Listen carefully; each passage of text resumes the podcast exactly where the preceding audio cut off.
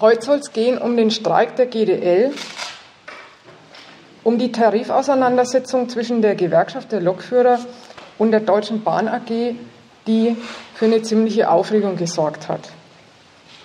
Da hält sich die GDL nämlich nicht an das übliche Prozedere, das man so kennt von den Tarifverhandlungen, die der Deutsche Gewerkschaftsbund jedes Jahr abhält.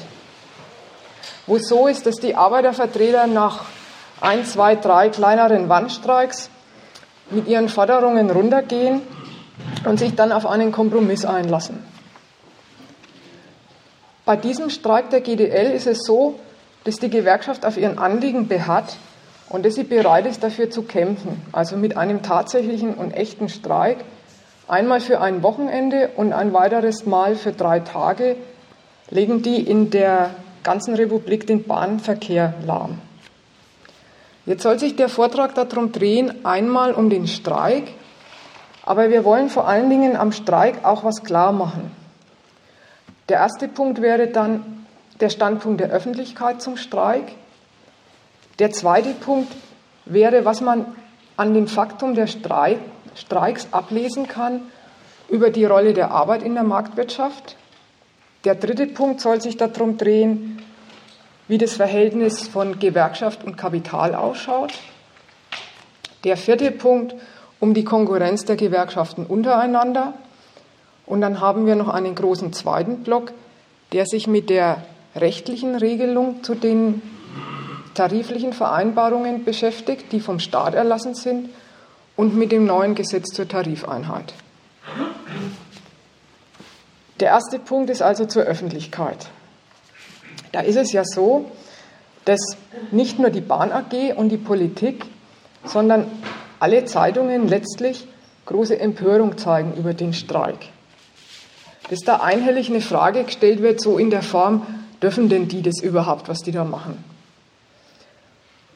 Und die Antwort auch klar ist, es wird sich erstmal mit ein paar Lippenbekenntnissen dazu bekannt, dass das Streikrecht an sich schon eine richtige Sache wäre, aber dass in jedem Fall dieser Streik der GDL ein Skandal ist. Da wird dann angeführt, dass das so ist, dass dann nicht nur die Deutsche Bahn, nicht nur dieses Unternehmen bestreikt wird, sondern dass es tatsächlich Millionen von Pendlern, ganz Deutschland, der Mittelstand, dass alle die in Geiselhaft genommen würden und die GDL die öffentliche Daseinsvorsorge schwer beschädigt. Da wird also gesagt, weil Reisende und die Wirtschaft gestört werden, ist klar, dass die GDL im Unrecht ist und dass die GDL zügig wieder damit beginnen soll, ihre Arbeit aufzunehmen. Die Argumentation, warum die GDL nicht streiken darf, heißt also, naja, weil es so ist, weil die Transportleistung der Bahn in diesem Land sehr viele Menschen und die Wirtschaft brauchen. Das ist eine Aussage, in der ist eine Unterstellung drin, die nicht ausgesprochen wird. Da wird nicht ausgesprochen, dass das schon alles was mit dem Gewinn des Unternehmens Bahn AG zu tun hat. Vorkommend nicht, tut es nicht in der Logik. Nämlich mit dem, DGL, GDL, ihr dürft nicht gegen die Bahn kämpfen, wegen der Verantwortung, weil die Mobilität hier sichergestellt werden muss. Und in dieser Forderung steckt doch drin, dass man von der GDL verlangt, dass sie sich den Gewinnrechnungen von der Bahn AG unterwerfen soll. Also das ist so in dieser Besprechung, ohne dass die ein Wort über Profitmaximierung fallen lassen müssen, wird von der Gewerkschaft genau dasjenige verlangt. Es ist natürlich für die andere Seite, für die Bahn AG, eine totale Steilvorlage. Die haben sich in ihrer Argumentation genau auf diesen öffentlichen Punkt bezogen. Das sagt der Bahnchef Grube. Die Gewerkschaft muss ihrer Verantwortung bewusst und zu Kompromissen bereit sein. Die machen also genau dasselbe Argument. Spiegelbildlich, sagen, die Deutsche Bahn AG ist doch ein Unternehmen, das zu dem Zweck unterwegs ist, für die Menschen in diesem Land und für die Wirtschaft die Transportbedürfnisse abzuleisten und klagen bei ihrer streikenden Beschäftigung, Beschäftigten ein, dass sie den Dienst, der nötig ist, damit das Transportbedürfnis zustande kommt, dass sie den nicht länger schuldig bleiben dürfen, wo sie ihn doch der ganzen Gesellschaft schulden. Und da muss man dazu sagen, das ist schon eine ziemlich freche Angelegenheit, dass man sich aufspielt, ähm, als ob man eine, ein Wohltäter am Allgemeinwesen wäre, wo es doch tatsächlich der Gewinn des Unternehmens ist, der die Bahn diesen neuen Vertrag mit der GDL nicht unterschreiben lässt und wegen dem so hat, sie so hartstirnig ist. Und es das heißt dann auch, den Gewinnrechnungen des Unternehmens hat sich die GDL und die Fahrgäste unterzuordnen. Das ist nämlich noch so eine lustige Sache. Bei der Öffentlichkeit nie kommt das Argument vor, das heißt, ja, wenn die Bahn ein bisschen bereitwilliger einlenken täte, dann bräuchten doch die Fahrgäste nicht länger auf die Züge warten. Das ist so, weil eben geteilt ist, das Erste, was zählt, sind die Gewinngesichtspunkte der Deutschen Bahn AG und dem haben sich die Arbeiter unterzuordnen. Dann gibt es noch einen zweiten Strang von Vorwürfen gegen die GDL. Da habe ich ein Zitat aus der Bildzeitung und das hieß, vor 300 Jahren stritten Arbeiter um eine Suppe, um ein Dach. Worum geht es heute? Um einen unsinnigen Machtkampf, Machtmaximierung. Was sagt da die Bildzeitung?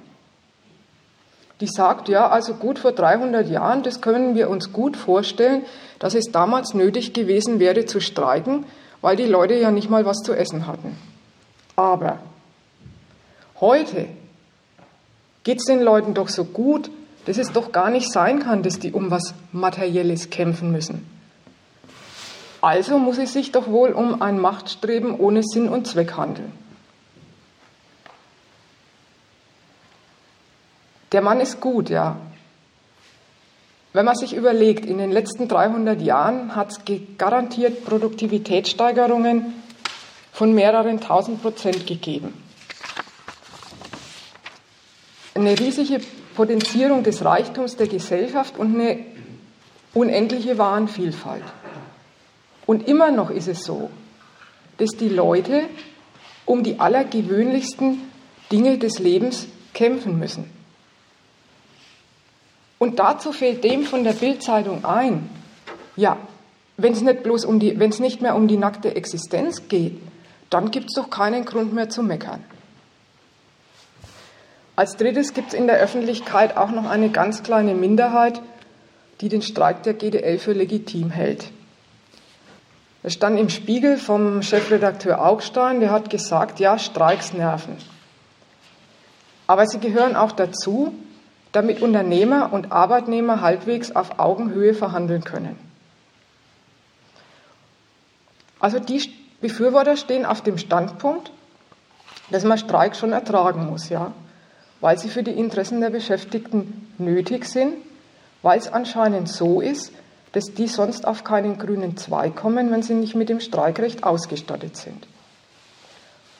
Und das wird dann auch gelobt als, das ist doch eine gute Sache, in unserer Republik, dass sowas erlaubt ist. Da möchte ich jetzt mal gleich einen Punkt dagegen setzen und sagen, wenn das so ist, dass Leute für ihr Einkommen streiken müssen, würde sich mir erstmal die Frage stellen, ob das tatsächlich ein Gütesiegel für eine Gesellschaft ist. Weil das doch auf einen ziemlich unerfreulichen Umstand verweist, nämlich dass die Arbeiterexistenz und wenn die alles machen, was in der Arbeit von ihnen verlangt ist, anscheinend trotzdem nicht gesichert ist, ohne dass sie nebenher auch noch kämpfen. Das ist jetzt auch schon gleich die Überleitung zu, unserem, zu meinem nächsten zweiten Punkt, der sich damit äh, beschäftigen soll, mit eben mit der Rolle der Arbeit in der Marktwirtschaft. Auch wenn es jetzt so ist, dass das in dieser Auseinandersetzung zwischen GDL und Bahn AG gar nicht der Hauptstreitpunkt ist. Auch in diesem Streit Streik geht es um materielle Forderungen. Und da wollte ich an diesem Streik stellvertretend für alle Streiks, die es gibt, überlegen, was sich denn an dem Faktum zeigt, dass die Leute für materielle Verbesserungen kämpfen müssen. Wenn es jetzt so ist, die Bahnangestellten, hört man, haben Nettolöhne von maximal 1800 Euro netto, schuften mit Überstunden im dreistelligen Bereich und sie müssen kämpfen für Forderungen, für so moderate Forderungen wie 5% mehr Lohn, einen Abbau von Überstunden und dafür, dass sie ein paar freie Wochenenden im Jahr bekommen. Dann zeigt es doch, wenn um sowas Auseinandersetzungen geführt werden müssen, ja, dass die Arbeitgeber freiwillig überhaupt nichts rausrücken. Dass die, die die Wirtschaft heißen und die in ihr das Sagen haben, zur Rücksicht auf die Lebensbedürfnisse ihrer Beschäftigten, egal ob sich da um die Lohnhöhe, um die Arbeitszeit oder um die Leistungsanforderungen handelt, dass sie dazu jeglicher Rücksicht gezwungen werden müssen. Und es das heißt auch, dass der ganz normale ökonomische Geschäftsgang der Marktwirtschaft auf Kosten von denjenigen geht, die hier die Arbeit machen. Noch ein zweiter Punkt dazu, das kennt auch jeder. Jedes Jahr werden von neuem Tarifverhandlungen geführt. Und jedes Mal geht es darum, dass Schäden kompensiert werden, die den Beschäftigten während der Zeit der Friedenspflicht durch das Unternehmen zugeführt worden ist. Nämlich dadurch, dass die Unternehmer ihre Herrschaft über den Produktionsablauf durch Arbeitsverdichtung, durch Flexibilisierung und durch Rationalisierung effizienter machen. So ist es zum Beispiel bei der Bahn AG, dass die das geschafft haben, innerhalb von 20 Jahren äh, die gesamten Transportleistungen zu verdoppeln. Und das gleichzeitig mit einer Belegschaft zu machen, die um ein Drittel kleiner ist. Das heißt also, wenn die Arbeiter nicht jedes Jahr einen neuen Kampf immer wieder führen, dann, wenn sie nur ihre Arbeit machen täten und sich um nichts weiter kümmern würden, dann würden sie letztlich von Jahr zu Jahr ärmer werden. Und dass es für sie notwendig ist, dass sie aus der Arbeit raustreten, dass sie sich außerökonomischer Mittel bedienen, wenn sie was für ihr Interesse tun wollen. Dass sie dann nämlich kämpfen müssen. Das merkt man auch daran, wenn wir uns mal den Niedriglohnsektor anschauen. Also wie Arbeitsverhältnisse ausschauen, in denen überhaupt gar keine Gegenwehr stattfindet. Da haben die Unternehmer die Lohnsenkung so weit getrieben, dass die Leute von diesen Löhnen tatsächlich nicht mehr leben können.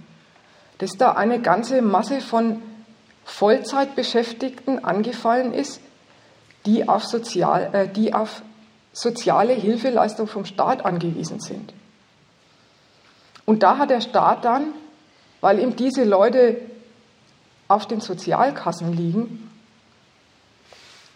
ihm in puncto der Sozialkassen zur Last fallen, hat der Staat von oben einen Mindestlohn verordnet.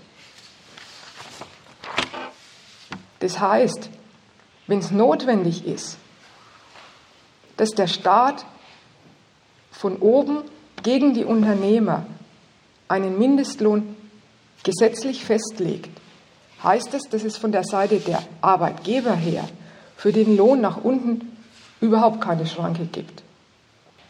Warum ist es so? Es ist so, dass das Leben der Lohnabhängigen und der Lebensunterhalt, den die von ihrem Lohn bezahlt bekommen, in dieser Wirtschaft eine negative Größe ist. Die hat keinen positiven Gehalt. Der Lohn kommt in den Büchern des Kapitals vor als ein leidiger Kostenfaktor, der notwendig ist für den eigentlichen Zweck. Der eigentliche Zweck heißt Gewinn aus Kapital erzielen. Und da ist ja auch klar, der Gewinn aufs Kapital, der fällt umso größer dann aus, je mehr die Leute schaffen und je weniger sie davon haben. Das heißt, je geringer ihr Anteil am Produktionsergebnis ist, den sie als Lohn in der Tasche nach Hause tragen dürfen. Das ist ein vernichtendes Urteil über die Wirtschaftsweise, das in jedem Streik als Unterstellung drinsteckt. Dass nämlich der Zweck der Wirtschaft umso besser dann aufgeht, je weniger die Leute von dem Reichtum bekommen, den sie selber geschaffen haben. Und jetzt kommen wir mal wieder auf die Gewerkschaft zurück. Dieses Urteil wird von der Gewerkschaft nicht gelten gelassen. Die meinen, es wäre schon praktisch möglich, dass man diesen Ausgangswiderspruch überwindet. Dadurch, wenn man sich organisiert und wenn man um den Lohn kämpft. Was können die bewirken als Arbeiterorganisation, die für Arbeiterinteressen bekämpft? Erstmal muss man sagen, ja klar, die haben schon recht.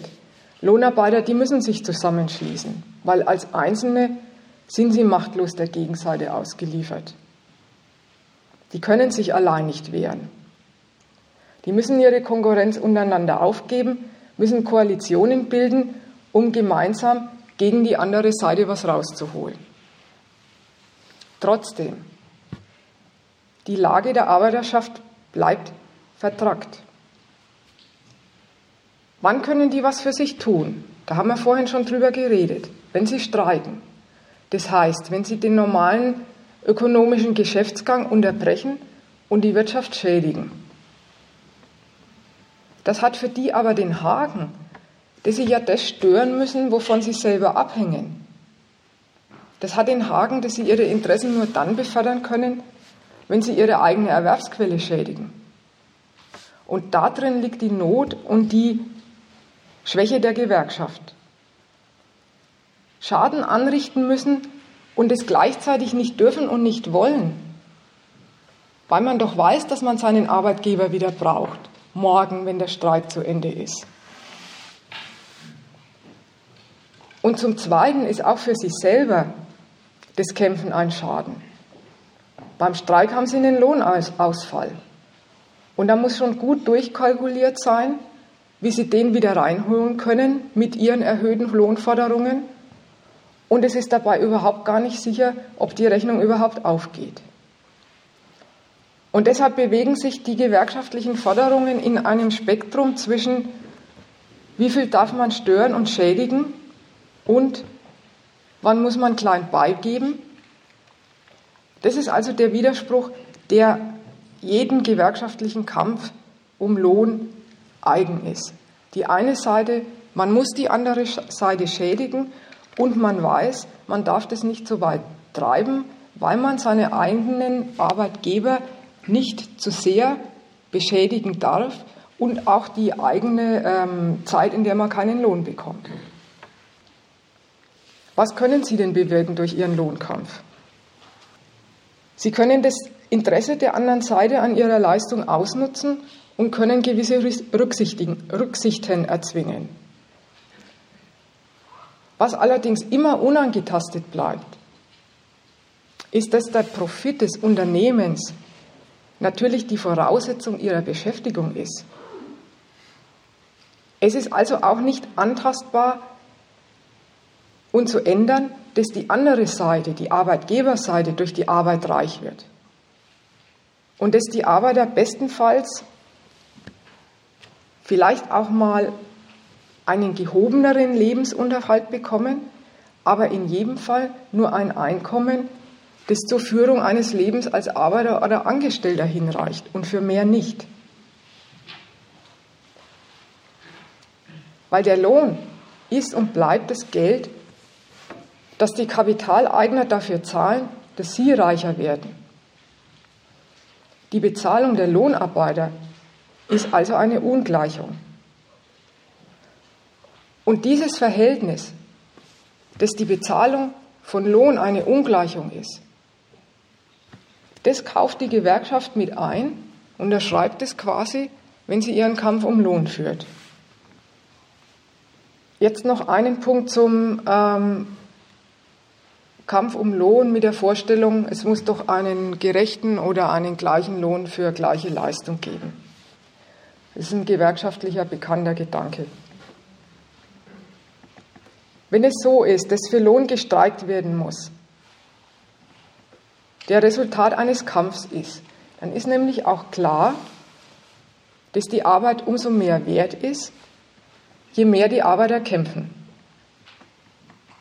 Die Höhe des Preises, der für die Arbeiter zu zahlen ist, ist eine Frage des Kräftevermessens zwischen Gewerkschaft und den Unternehmern. Und dann ist es nicht so, wie sich die Gewerkschaft das vorstellt, dass der Lohn die von der Arbeitgeberseite gezahlte entsprechende Gegenleistung für das ist, was die Arbeiter als Arbeitsleistung erbracht haben. Und es ist schon gleich kein gerechter Anteil in dem Sinn, dass den Arbeitern in dem Maße ein Entgelt zusteht, wie sie einen adäquaten Beitrag zum Produktionsprozess erbracht haben. Die Gewerkschaften meinen, sie würden um ihren gerechten Anteil kämpfen. Aber was soll das sein? Ein gerechter Preis für eine Leistung, die dem Kapital mehr einbringt, als was es ihm gekostet hat. Das gibt's nicht. Was für die Arbeit bezahlt wird, das ist die Form von was ganz anderem. Denn der Arbeiter tritt ja mit seiner Arbeit, die er zu verkaufen hat, nicht mit einer Ware auf, wo er quasi durchkalkuliert hat, welche Produktionskosten er dafür verausgaben musste und er diesen Betrag zurückerstattet haben möchte plus einen Gewinn obendrauf, sondern der tritt ja an, weil er keine anderen Möglichkeiten des Gelderwerbs hat und wirbt mit seiner Bereitschaft, dass er sich für die Geschäftsinteressen der anderen Seite nützlich machen will. Und umgekehrt, von der Unternehmerseite her, auch die zahlen nicht, wie beim normalen Kauf und Verkauf, ähm, einen entsprechenden Gegenwert für dasjenige, was sie gekauft haben. Sondern die kaufen sich doch Arbeitskräfte, die sie für einen Prozess der Wertschöpfung, der Wertschöpfung zugunsten der Unternehmern einkaufen. Der Lohn kauft also eine Quelle neuen Eigentums, die umso schöner sprudelt, je mehr Leistung man aus der Arbeit herausholt, und zwar im Verhältnis zu dem, was dem Unternehmen die Arbeit gekostet hat. Und diesen Widerspruch, der jedem Lohnverhältnis eigen ist, den kann eine Gewerkschaft mit ihrem Kampf um Lohn nicht wettmachen oder nicht wegmachen. Ich mache jetzt erstmal eine Pause und mit der Frage, ob es einen Diskussionsbedarf gibt.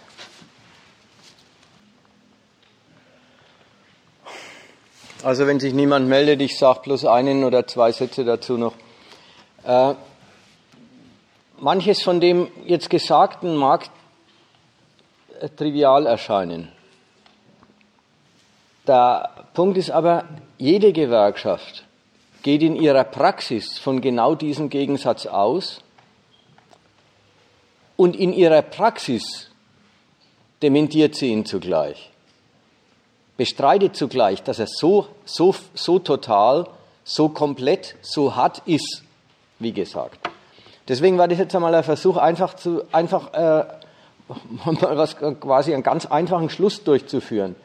In jedem Streik steckt das Bekenntnis, dass das Verhältnis zwischen Lohnarbeit und Kapital eine Gewaltfrage ist und dass es da einen Interessensgegensatz gibt, für den, für den die Vorstellung, es gäbe, es gäbe eine, eine Mitte, die man ermitteln müsste, ein Kompromiss, wo dann beide Seiten gut fahren, dass das eigentlich äh, von dem, was, wofür der Lohn bezahlt wird und wie er berechnet wird, eigentlich, dass, es da, dass das ausgeschlossen ist. Es gibt da keine Mitte zu suchen. Die Vorstellung des gerechten Lohns ja, Gewerkschaften äh, stehen schnell auf dem Standpunkt, das mit dem Kämpfen haben sie eingesehen, deswegen sind sie Gewerkschaften. Übrigens, in Deutschland, das ist ja eine Minderheit von Gewerkschaften, die so antritt, wie die GDL das tut. Dass sie kämpfen müssen, haben sie eingesehen. Dass sie aber einen Feind haben, haben sie nicht eingesehen. Kämpfen müssen sie, das verstehen sie. Aber eigentlich meinen sie, sie müssen kämpfen, um ihren gerechten Anteil zu kriegen. Und dabei ist es ein Widerspruch. Wenn man kämpfen muss, dann, gibt, dann ist der ganze Gedanke, da gibt es was Gerechtes zwischen den beiden, abseitig. So, das, ich wollte es jetzt bloß, äh, bloß eigentlich ist es eine Wiederholung.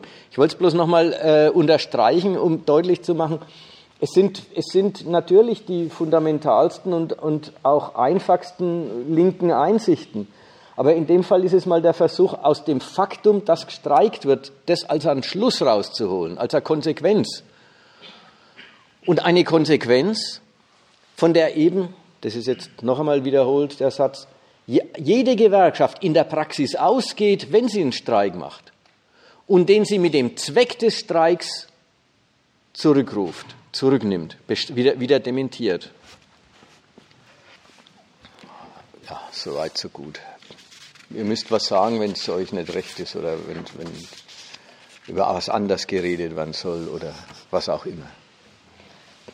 Weil du vorhin gesagt hast, mit der, mit der Machtgeilheit oder Sinn und Zwecklosigkeit dieses Machtkampfes, ja, da die Stoßrichtung gehabt, diesen Weselski äh, zu denunzieren und äh, zu diffamieren. Nämlich der wäre so, so profilneurotisch und, und, und so machtgeil und besessen und, und würde sogar eigene Gewerkschaftsmitglieder vor den Kopf stoßen dabei. Also um, um, um vom, vom Sachverhalt praktisch eigentlich abzulenken.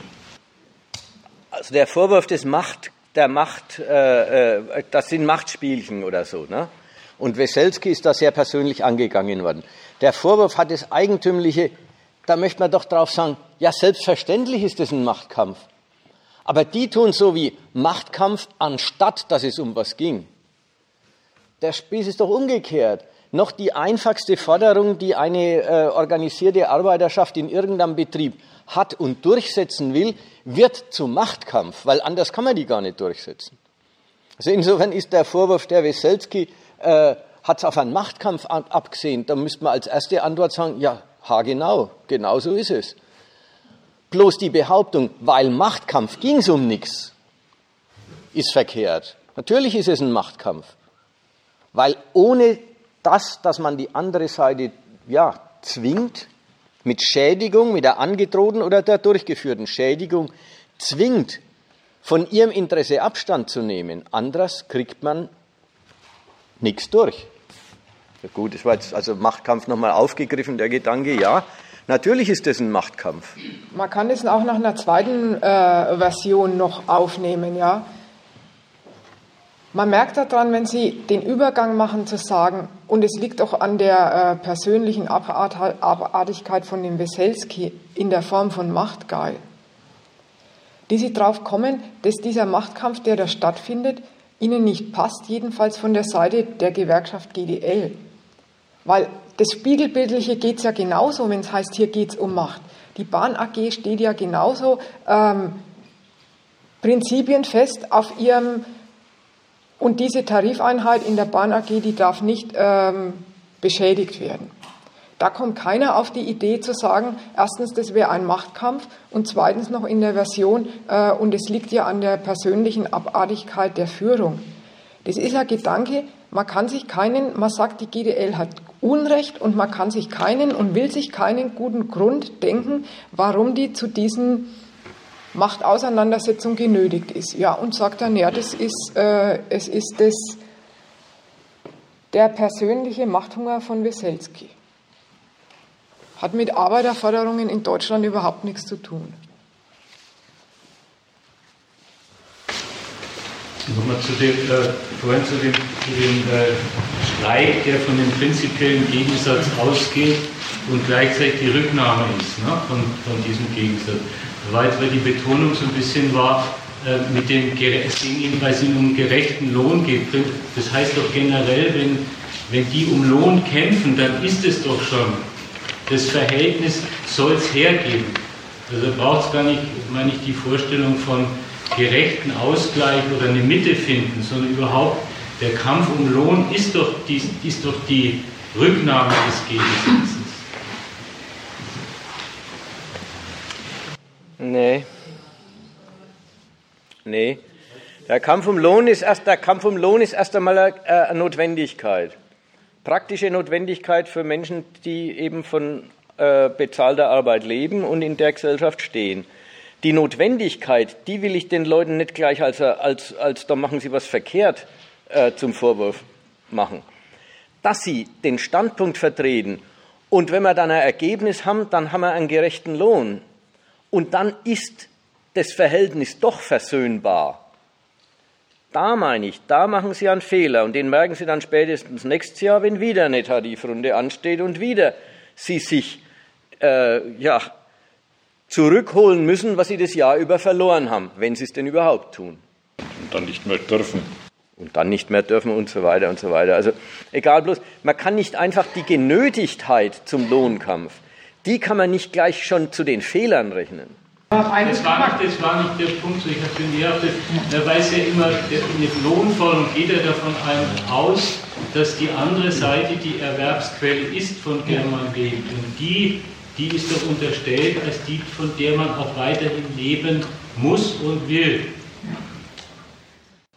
Also ich verstehe dich so, dass du ja gar nicht sagen wolltest, die Arbeiter müssen nicht um Lohn kämpfen, also denen die Lebensnotwendigkeit, das ist das machen müssen, bestreitest, sondern sagen willst, wenn Gewerkschaften um Lohn kämpfen, das heißt ja um einen Anteil von der anderen Seite und genau für ihre modifizierten, als Arbeiter vorgetragenen Interessen.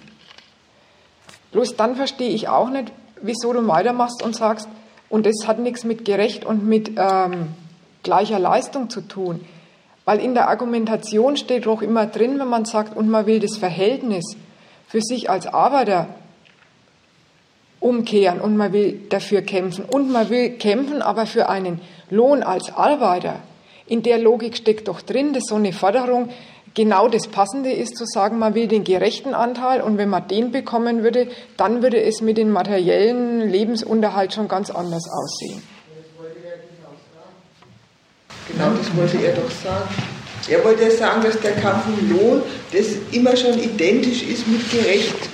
Ja, ja und das ist. Das wollte er sagen, ich habe nicht so verstanden. Dann weiß ich auch nicht. Was er sagen will. Das ist auch nicht okay. Der Kampf um gerechten Lohn, das ist doch immer, ich habe nur deswegen äh, gesagt, weil doch, das wird ja auch bebildert, warum das eine gerechte Forderung und so weiter dass, der, dass, das generell der Widerspruch ist. Das heißt, ein Kampf um Lohn ist immer zu sagen, das, das ist meine Erwerbsquelle, die muss das hergeben. Nein. Nein. Nein, das ist ja schon der Fehler der Gewerkschaften, zu sagen, ich habe auch eine Erwerbsquelle, ich bin auch ein Bürger, ich kann auch äh, auf eigenen Füßen stehen, wenn mir nur mein gerechter Anteil gelassen wird. Es ist unfair, dass ich mir es nicht lassen, aber ich hole man und dann habe ich meinen gerechten Anteil. So, das ist das Moment, da, da drückst du schon den Fehler aus. Aber die Genötigtheit zum Kämpfen, dass einem einfach, die werden wirklich immer ärmer, wenn sie es nicht tun. Die Genötigtheit zum Kämpfen, das kann doch nicht selber ein Fehler sein. Jetzt mal anders, wenn Leute den Schluss daraus ziehen, diese Erwerbsquelle ist eine schlechte Erwerbsquelle. In dieser Wirtschaftsweise habe ich eine Erwerbsquelle. Ja, ich bin Arbeitnehmer, ich verdiene Geld, ich habe dann auch Geld, aber ist eine schlechte Erwerbsquelle. Sie wird mir immer beschnitten von der anderen Seite. Sie steht unter der Vorbedingung, dass erstmal die andere Seite reicher wird. Das ist alles vorhin schon gefallen. Wenn ich zu dem Schluss komme, das ist eine schlechte Erwerbsquelle, dann setze ich mir das politische Ziel, eine andere Wirtschaftsweise herbeizuführen. Und auch äh, revolutionäre Arbeitnehmer machen Lohnkampf. Und es ist dann kein Fehler, wenn sie ihn machen, sondern sie, auch die kümmern sich darum, dass sie ja was dafür tun, dass man ihnen nicht immer mehr wegnimmt. Und das lasse ich doch denen nicht als einen Fehler nachsagen, bloß weil es auch Lohnkampf ist. Aber um den Unterschied ist es jetzt mal ist es gegangen jetzt. Ja. Entschuldigung. Die wissen dann, die, das, der Unterschied ist nicht, dass man der anderen Seite nicht Zugeständnisse beim Entgelt oder bei der Arbeitszeit oder bei den Leistungsanforderungen abringt. Darin besteht der Unterschied nicht. Der Unterschied besteht darin, dass Leute, die die Wirtschaftsweise kapiert haben, die glauben nicht mehr, dass sie sich einen gerechten Anteil holen. Die glauben auch nicht, dass sie es verdient haben. Weil die ganze Vorstellung, es verdient zu haben, schon die Vorstellung ist, ich, ich mache hier an einem Gemeinschaftswerk mit Meinetwegen die Transportleistung, damit die Menschen, Auto, äh, damit die Menschen von A nach B kommen. Äh, ich mache hier an einem Gemeinschaftswerk mit und ich leiste, da, ich bringe da einen, einen, wertvollen Beitrag und, und den, den möchte ich entgolden sehen. Wer einmal desillusioniert ist und an all das nicht mehr glaubt, der kämpft immer noch drum, dass man ihm nicht immer mehr wegnimmt und lässt und, und weiß auch, dass er die andere Seite schädigt, weiß sogar, dass er seine Existenzgrundlage schädigt. Es macht ihm aber nichts, weil er hält ja eh nichts von dieser Existenzgrundlage. Das ist der Unterschied zu dem gängigen Gewerkschafter, der hält die Existenzgrundlage für in Ordnung. Bloß die Unternehmer für quasi üble Egoisten, die ihm immer weniger als ihm zusteht, lassen wollen. Und das ist ein Unterschied. Um den Unterschied deutlich zu machen, war es jetzt gegangen. Dieses Selbstbewusstsein, was du jetzt gesagt hast, das war auch vorhin gemeint, als, als einer von euch gesagt hat, die Gewerkschaft geht immer von dem Gegensatz aus zum Unternehmertum ja. und in ihrem Kampf nimmt sie zurück. Ja. Das war das, ja. wie sie verstehen, worum es in dem Kampf geht. Ja. Nicht per se der oder halt so. Du hast dann eine Abgrenzung gemacht zwischen dem Lohn, der Notwendigkeit des Lohnkampfs und dem, wie er verstanden ist von der Gewerkschaft. Mhm. Und gewollt ist und ge ge bezweckt ist und deswegen schaut er auch so aus in der Regel. Eigentlich haben wir doch in der GDL haben wir doch eine normale Gewerkschaft in einem Land, in dem es normale Gewerkschaften schon kaum mehr gibt. Ist doch nichts übermäßig besonders, was die GDL macht und will. Besonders ist es bloß in der Bundesrepublik. Gut, noch einen Punkt. Okay, komme ich zu meinem dritten Punkt, der soll um das Verhältnis von Kapital zu Gewerkschaften gehen. Der Streik zwischen der GDL und Bahn AG unterscheidet sich von den üblichen Streiks. Erstmal in puncto der Härte, mit der er geführt wird, und zweitens wegen dem besonderen Stoff, um den es da geht. Der Hauptstreitpunkt ist das, dass die GDL um die Berechtigung kämpft, dass sie in den Tarifverhandlungen mit der Bahn nicht nur ihre Lokführer, sondern auch ihre ganzen anderen Mitglieder vertreten darf, die keine Lokführer sind, sondern eben äh, Schaffner, Service-Mitarbeiter oder irgend so was ähnliches. Oder andersrum gesagt, die GDL kämpft darum, dass alle Bahnbeschäftigten frei entscheiden dürfen, von welcher gewerkschaftlichen Organisation sie sich vertreten lassen wollen.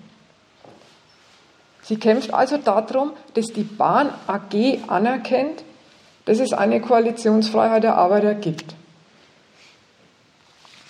Und das ist schon was Besonderes und ist jetzt mal der Fall, weil doch mit der GDL eine Gewerkschaft auftritt, die nicht wie diese ganzen großen DGB-Gewerkschaften schon die Anerkennung als Sozialpartner besitzen. Und da kommt mal wieder völlig ungeschminkt das Grundverhältnis zwischen Kapital und Arbeit auf den Tisch. Dass Arbeiter nämlich überhaupt gar nicht erst dazu kommen, materielle Forderungen gegenüber der Arbeitgeberseite zu stellen und darüber zu verhandeln. Weil nämlich die Gegenseite auf dem Standpunkt steht, dass sich da ein kollektives Subjekt gegen sie aufbaut und dass man sich sowas als Unternehmer nicht bieten lässt, weil man da drin einen unzulässigen Anschlag auf das Recht des Unternehmers in seinem Betrieb zu schalten und zu walten, wie er das eben im Gewinninteresse sich vornimmt, weil man darauf einen Anschlag entdeckt. Das ist für die Unternehmer sowas wie ein Fall von Enteignung, wenn unlizenzierte äh, Arbeiterorganisationen auftreten und Forderungen anstellen. Und das lassen sie sich auch nicht bieten.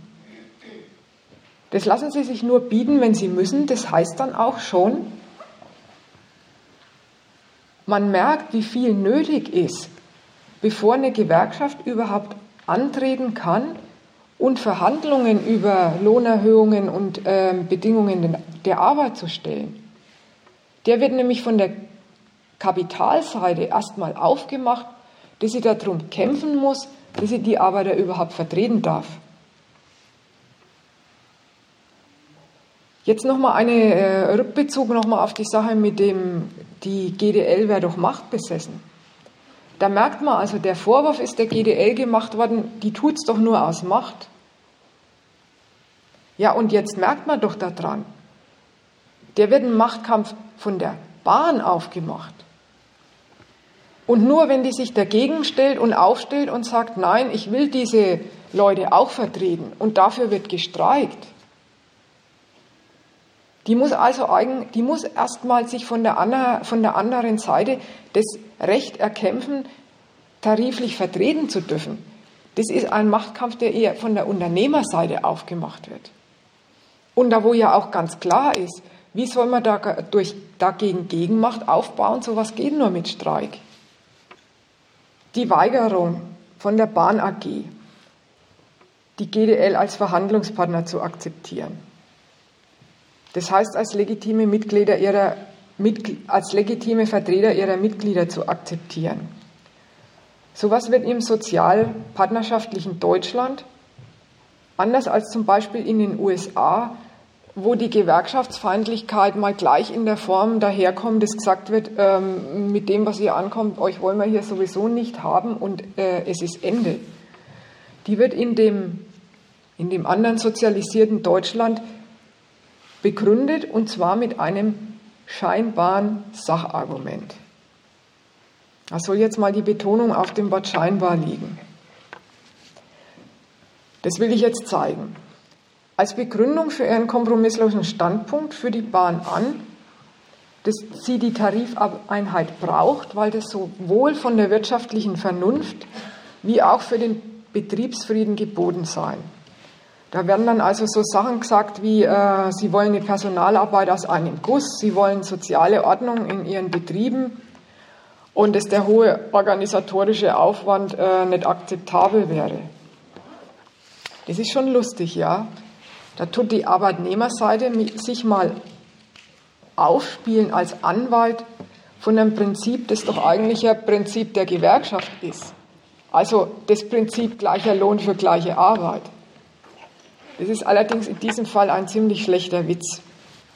Denn es ist doch so, jetzt hat die Bahn kürzlich selber der anderen Gewerkschaft, der EVG, einen Tarifvertrag präsentiert, wo man gehört hat, dass da 600 Seiten Ausführungen dabei waren. Und in diesem Fall scheint es der Bahn AG nicht unmöglich erschienen zu sein, den hohen organisatorischen Aufwand zu erbringen, dass man so ein riesiges äh, Entgeltmonster abrechnen kann. Da scheinen sie dann schon genug Computer dafür zu haben.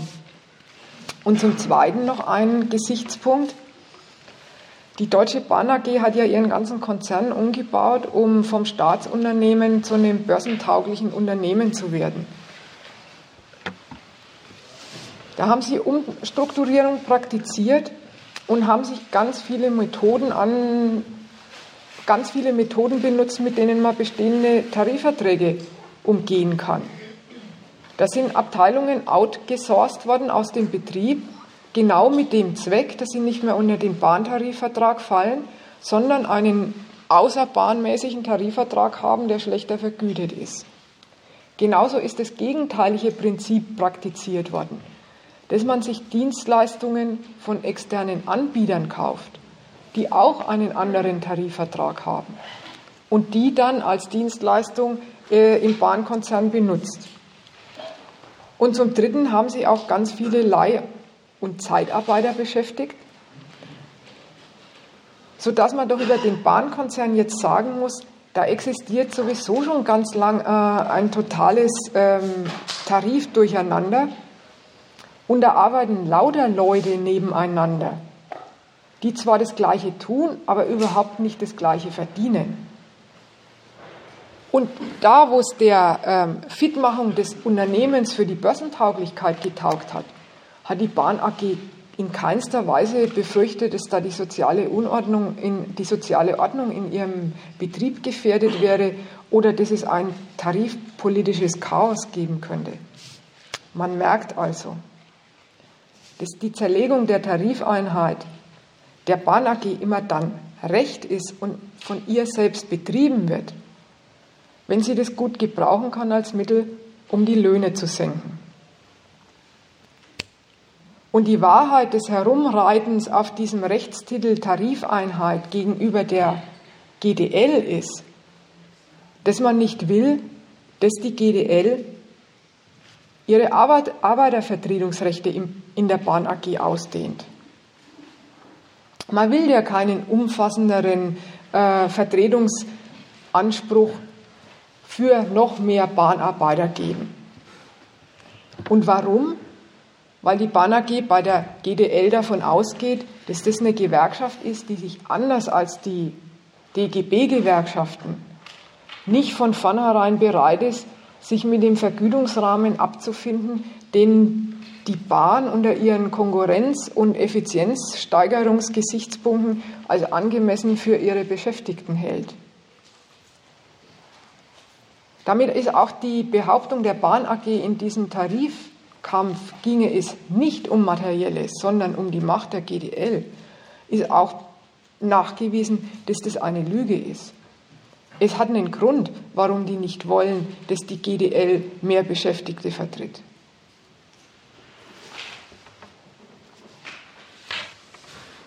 Jetzt komme ich noch zu meinem letzten Punkt, der geht um die gewerkschaftliche Konkurrenz. Um was dreht sich die Konkurrenz zwischen der GDL und der EVG?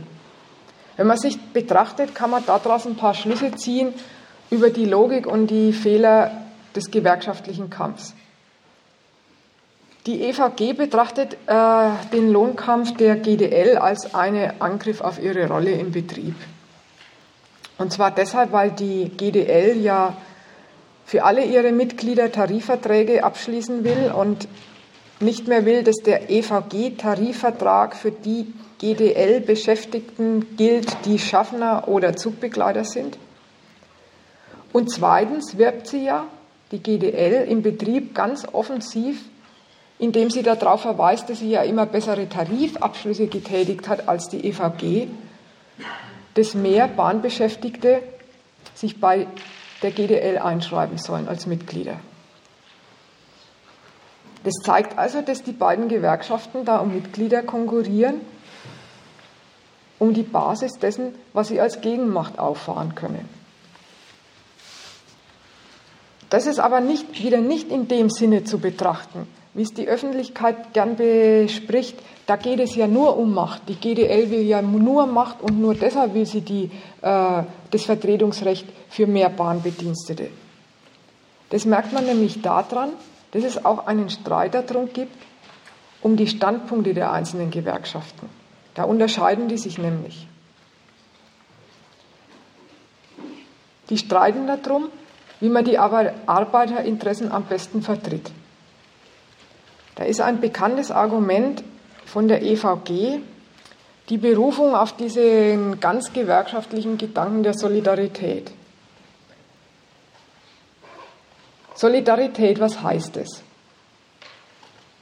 Also, das ist eigentlich der Gedanke des Arbeiter, weil sie ja nicht allein gegen den Betrieb bestehen können, dass die ihre Konkurrenz untereinander aufgeben müssen und sich zu einem kollektiven Verhandlungspartner zusammenschließen müssen, damit sie gemeinsam von der Gegenseite mehr erkämpfen. Wenn Solidarität von der EVG so gemeint wäre, wäre dann eigentlich fällig, dass sie sich mit der GDL zusammenschließt und dass sie gemeinsam ihre Streitmacht gegen die Bahn AG wenden. Aber so ist es natürlich nicht gemeint. Zur Verdeutlichung an was die denken, wenn die über Solidarität reden, ist ein Zitat von dem Gewerkschaftsvorsitzenden von der EVG, der hat gesagt, dass diejenigen, die gut verdienen, auf einen Teil ihres Einkommenszuwachses verzichten. Was meint er damit?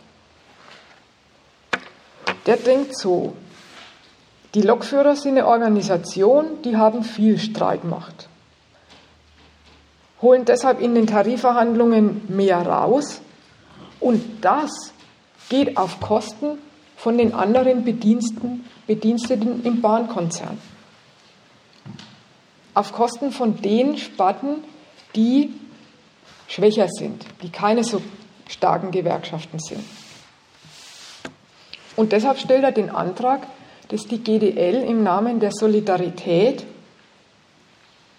für die Schwachen Verzicht üben soll. Da stecken zwei Fehler drin. Das erste ist, dass der so tut, als ob es quasi natürlicherweise schwache und starke Berufsgruppen gäbe. Dabei ist es doch so, dass stark und schwach da sowieso nur an einem hängt, nämlich an dem Willen, wie man seine Kampfbereitschaft gegen die Bahn auffahren will. Die GDL ist stark wegen ihrer Bereitschaft zum Kämpfen. Und die anderen Berufsgruppen sind nur deshalb schwach, weil sie es nicht wollen. Und da stimmt auch nicht das Argument, dass das nur geht, weil die Lokführer ja im Zug vorne sitzen. Wenn die ganzen Schaffner äh, ihre Tätigkeit einstellen würden und die Fahrkarten nicht mehr kontrolliert werden, wäre das auch ein Fall davon, dass das Bahnkonzept nämlich an den fahrenden Kunden zu verdienen nicht mehr gut aufgeht. Zweitens, Verzicht auf Einkommenszuwachs, was er fordert. Der muss beim Fordern anscheinend an sowas denken, als ob es da um die Verteilung von einem bestimmten vorgegebenen Topf geht, von einer festgelegten Lohnmasse, um die sich die Arbeiter dann balgen müssen, wo, wenn die eine Seite der Arbeiter mehr rausholt, für die andere weniger übrig bleibt. Auf die Idee, dass der Lohntopf, die Größe des Lohntopfs doch davon abhängt, wie viel vom Unternehmensgewinn man für Lohnzahlungen umleitet, kommt der Mann überhaupt nicht. Der kommt auch nicht auf die Idee zu sagen, ja, damit alle mehr rausholen, dann muss man eben die Unternehmensgewinne beschneiden. Mit dem Gedanken ist eigentlich auch schon erfasst, was der ökonomische Gehalt von der Sozialpartnerschaft ist, auf die sich der DGB doch in den letzten zehn Jahren äh, oder 20 oder 30 Jahren als Leitlinie verlegt hat. Den DGB-Gewerkschaften geht es um eine einvernehmliche Regelung der Ansprüche an Lohn- und Lebensbedingungen, an Lohn- und Arbeitsbedingungen zwischen Gewerkschaft und Arbeitgebern. Und das ist gleichbedeutend, wenn man sagt, einvernehmlich mit der anderen Seite sich über Arbeitsbedingungen auseinandersetzen, dann ist ja auch klar, dann ist von der Gewerkschaftsseite Zurückhaltung geboten bei den Forderungen. Und es ist von der Gewerkschaftsseite verlangt, dass sie für all die Notwendigkeiten, die dem Konzern entwachsen, erwachsen wegen seiner Konkurrenz mit anderen Unternehmen, dass man die berücksichtigen muss. Das wird jetzt auch noch mal klar, wenn jetzt vom DGB gesagt wird, die kämpferische GDL würde zu einem Imageschaden oder zu einem öffentlichen Ansehensverlust des DGB führen. Da merkt man, der DGB hält anscheinend die Anerkennung, sagt er ja, er fürchtet um den öffentlichen Ansehensverlust und seinen Imenschaden. Anscheinend hält er die Anerkennung durch die Gegenseite für das beste Mittel, um was für die Arbeiterinteressen zu tun. Das ist ein Bekenntnis dazu, dass man nicht auf Kampf setzen will, sondern mit dem Kapital eine vernünftige Tarifpartnerschaft pflegen will der tut so, als ob man materiell dann mehr rausholt, nicht wenn man kämpft, sondern wenn man die Verbesserungen freiwillig von der Arbeitgeberseite zugestanden bekommt. Der Standpunkt des DGB ist, dass man bei den Lohnforderungen national, national verantwortlich und wirtschaftsfreundlich agieren muss weil man von dem Erfolg von Staat und Kapital abhängig ist. Abhängig insofern, dass der Arbeiter es doch braucht, dass Arbeitsplätze gesichert und geschaffen werden. Also das ist die Sache, der DGB setzt die Gewichtung so, die materiellen Interessen der Arbeiter werden am besten dadurch bedient, was brauchen sie am nötigsten, Arbeitsplätze, also müssen wir alles der Sicherung der Arbeitsplätze unterordnen, was heißt große Berücksichtigungen der Rechnungsweisen äh, des Kapitals. Und auf diese Linie hat der DGB seine ganzen Mitglieder verpflichtet und darüber darüber dafür gesorgt, dass in dem Land kaum mehr gestreikt wird und dieser wunderbare soziale Friede herrscht. Und damit haben sie sich die Anerkennung dann tatsächlich der Gegenseite erworben. Die GDL hält das, was der DGB betreibt, für eine nicht gute Linie und setzt dagegen, dass sie nicht wollen, so zu tun, als ob alles unabänderlich wäre und wir nichts bewegen könnten. Wir können was bewegen. Und zweitens, dass die, sagt, sagt Weselski. Und zweitens, dass die GDL die einzige Gewerkschaft ist, die offensichtlich den Mumm und den Arsch in der Hose hat, die am Ende des Tages sagt, was Sache ist und die bereit ist, dafür zu streiken.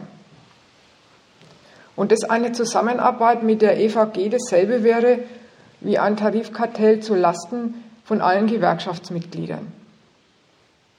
Standpunkt der GDL, merkt man jetzt, ist also, dass die sagen, man muss seine Macht, die man als Gewerkschaft, als Vertretung dieser Mitarbeiter besitzt, die muss man noch gegen die Gegenseite in Anschlag bringen, damit man bessere Tarifabschlüsse rausholt und damit sich die Arbeit für die Leute wieder lohnt.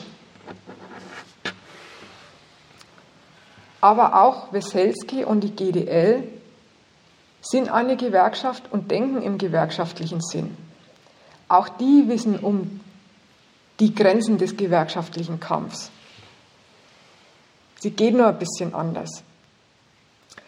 Der Weselski gesteht nämlich selber ein und sagt, ja, es ist klar, die Bahn AG hat Konkurrenz.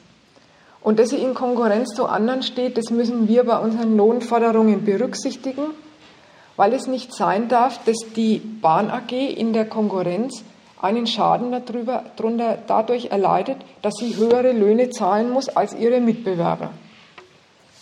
Und zieht daraus den Schluss, dass man dann eben in allen deutschen Bahnunternehmen, kleinen wie großen, für die gleichen Löhne kämpfen muss, dass dieselbe, dasselbe Lohnniveau durchgesetzt werden muss. Und da hat er ja erstmal recht, das ist ja tatsächlich notwendig dass die Beschäftigten zum Schutz von dem, was sie gegen ihre Unternehmer durchgesetzt haben, dass sie ihre Konkurrenz nicht nur im Betrieb, sondern auch über die Grenzen des Betriebs hinaus stornieren und in einer ganzen Branche Lohnuntergrenzen festsetzen. Und dennoch, auch in dieser Kalkulation, in der Kalkulation, dass man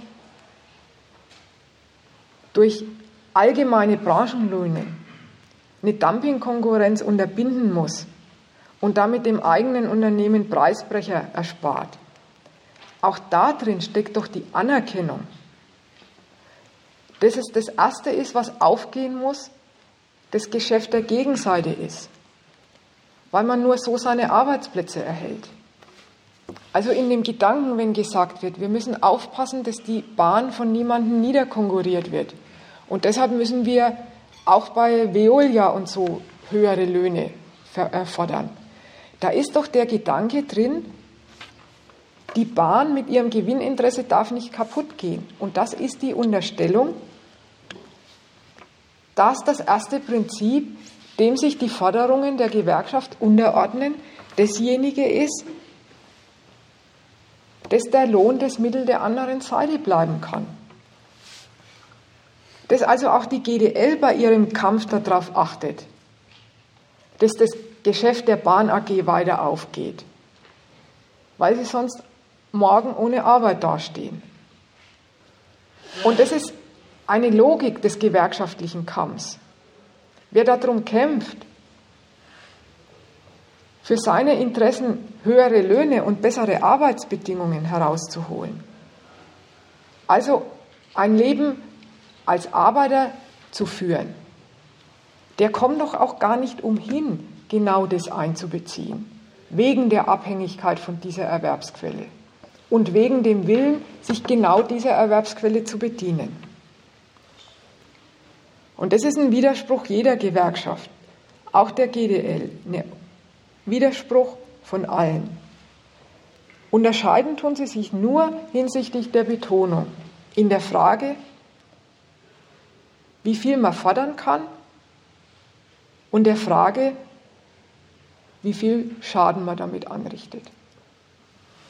Ich habe da noch was zu deinem vorherigen, wo, wo ihr dann gesagt habt, äh, das, das geschildert habt, äh, wie, wie die Bahn halt die Arbeitsplätze abbaut und, und, und verbilligt. Äh, die konnten doch das früher bei der Bahn überhaupt nicht machen, weil über 80 Prozent der Bahnangestellten waren, waren doch äh, früher Beamte. Da hat auch, der Staat praktisch einen Versorgungsauftrag gehabt, äh, die ganze Infrastruktur, also die Bahn, äh, mit Transportpersonen und, und, und Gütertransport für die ganze Bundesrepublik zu organisieren und zu veranstalten. Und das war doch praktisch der kapitalistischen Konkurrenz praktisch entzogen. Ja. Und da hat, hat auch dann gleich seit Schröders Zeiten praktisch, kann man schon sagen, äh, Politikwechsel stattgefunden als Paradigmenwechsel, dass dieser hoheitliche Staatsauftrag da abgeschafft worden ist und die Bahn AG privatisiert worden ist, damit es an die Börse äh, börsenfähig gemacht werden hat können. Dann sind die ganzen Beamtenverhältnisse aufgelöst worden. Äh, und dann hat man die, äh, innerhalb der Bahn praktisch ein eigenes Konkurrenzunternehmen geschaffen, praktisch oder sich schaffen lassen. Dann dass die Bahn, Bahn selber äh, gegeneinander konkurriert in einzelnen Betrieben. Äh, und darüber hat man es dann geschafft, äh, praktisch diese ganzen Arbeitsplätze abzubauen, zu verbilligen, um praktisch den ganzen Profit herzukriegen. Und seinerzeit, kann ich mich noch daran erinnern, haben sich die Gewerkschaften nicht groß darüber beschwert, dass das privatisiert worden ist, dass dieser Paradigmenwechsel seinerzeit stattgefunden hat. Und seinerzeit müssen, seit dieser Zeit müssen sie halt ständig und andauernd darum kämpfen. Und die GDL merkt halt jetzt wahrscheinlich, äh, dass ihre ganzen Arbeitsbedingungen von der Bahn immer schlechter werden und dass sie mal endlich mal halbwegs dagegen aufstellen. Ja, das ist die eine Sache. Das ist der Streit zwischen EVG und GDL. Die Seite, das ist das Faktum. Die EVG hat es zugelassen. Deswegen diesen Fitmachen für ähm, nicht mehr Staat, sondern Konkurrenzunternehmen, die ganzen ähm, Lohnhierarchien im Konzern nach unten abgesenkt worden sind. Trotzdem, ich wollte jetzt eigentlich nicht dagegen setzen und die GDL geht hin und macht das Richtige. Natürlich, gut. Vor allen Dingen die GDL war wirklich sehr gegen die Privatisierung, im Unterschied zu Transnet. Transnet war die Gewerkschaft, also das, die, die heißt jetzt EVG, und die hat die Privatisierung begleitet, ja, konstruktiv mitgearbeitet bei der Privatisierung. Und die GDL war von Anfang an dagegen. Und von dem Klaus Weselski gibt es in einer Talkshow ein wunderbares Ding, wo sie ihn auch wieder angemacht haben mit dem Argument, die Bahn ist, hat doch einen Transportauftrag und es gehört doch zur Daseinsvorsorge in Deutschland. Ihr könnt doch nicht einfach streiken. Das war ja am Einstiegsargument. Hat der gesagt, wenn Deutschland auf Daseinsvorsorge Wert legt, hätte es die Bahn nie privatisieren sollen. Weil der Staat Damals gab es ja Daseinsvorsorge, aber das wollten wir ja nicht. Und, und da merkt man auch, was das jetzt ist. Äh, die Öffentlichkeit kommt ihm mit Daseinsvorsorge. Aber vom Staat und vom Arbeitgeber her ist der Standpunkt der Daseinsvorsorge mit der Bahn längst aufgegeben. Ja, ich wollte noch dazu sagen, weil du gesagt hast, und jetzt müssen Sie sich das zurückholen, soweit es geht. Klar, das ist Ihr Standpunkt. Und die sind die Radikaleren und stehen auf dem Standpunkt, man hätte das nicht so weit kommen lassen dürfen, wie es die EVG getrieben hat mit dem Absenken der Löhne. Und doch ist es ein gewerkschaftlicher Kampf, der heißt, und man muss in, in der Bahn AG unter Berücksichtigung dessen, dass das ein Unternehmen ist, das mit den Arbeitsplätzen Geld verdient, müssen wir bessere Löhne durchsetzen, weil wir, es wäre gerecht, weil wir arbeiten mehr. Da merkt man, was das für ein endloses Geschäft ist, was die Leute zu tun haben. Jetzt, jetzt, machen Sie, jetzt machen Sie eine Privatisierung und machen, schaffen Ihnen Konkurrenzunternehmen mit dem einzigen Zweck, wirklich mit dem einzigen Zweck, äh, einen Druck auf die Löhne zu äh, äh erzeugen.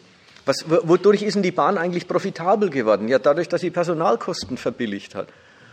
Und jetzt gibt es billigere äh, Konkur also gibt's Konkurrenzunternehmen auf den Schienen, die unterbieten die Bahn wieder. Ne, und dann muss die GDL wieder sagen, jetzt müssen wir aber aufpassen, dass die Lokführer dort auch so viel verdienen, damit sie kein Dumping-Konkurrenz sind. Nächstens dürfen sie sich über die Bus, dürfen sie auch noch die Busfahrer organisieren. Ne? Weil das ist ja jetzt die nächste Konkurrenz, die der Bahn, äh, äh Billigkonkurrenz, die der Bahn erwächst.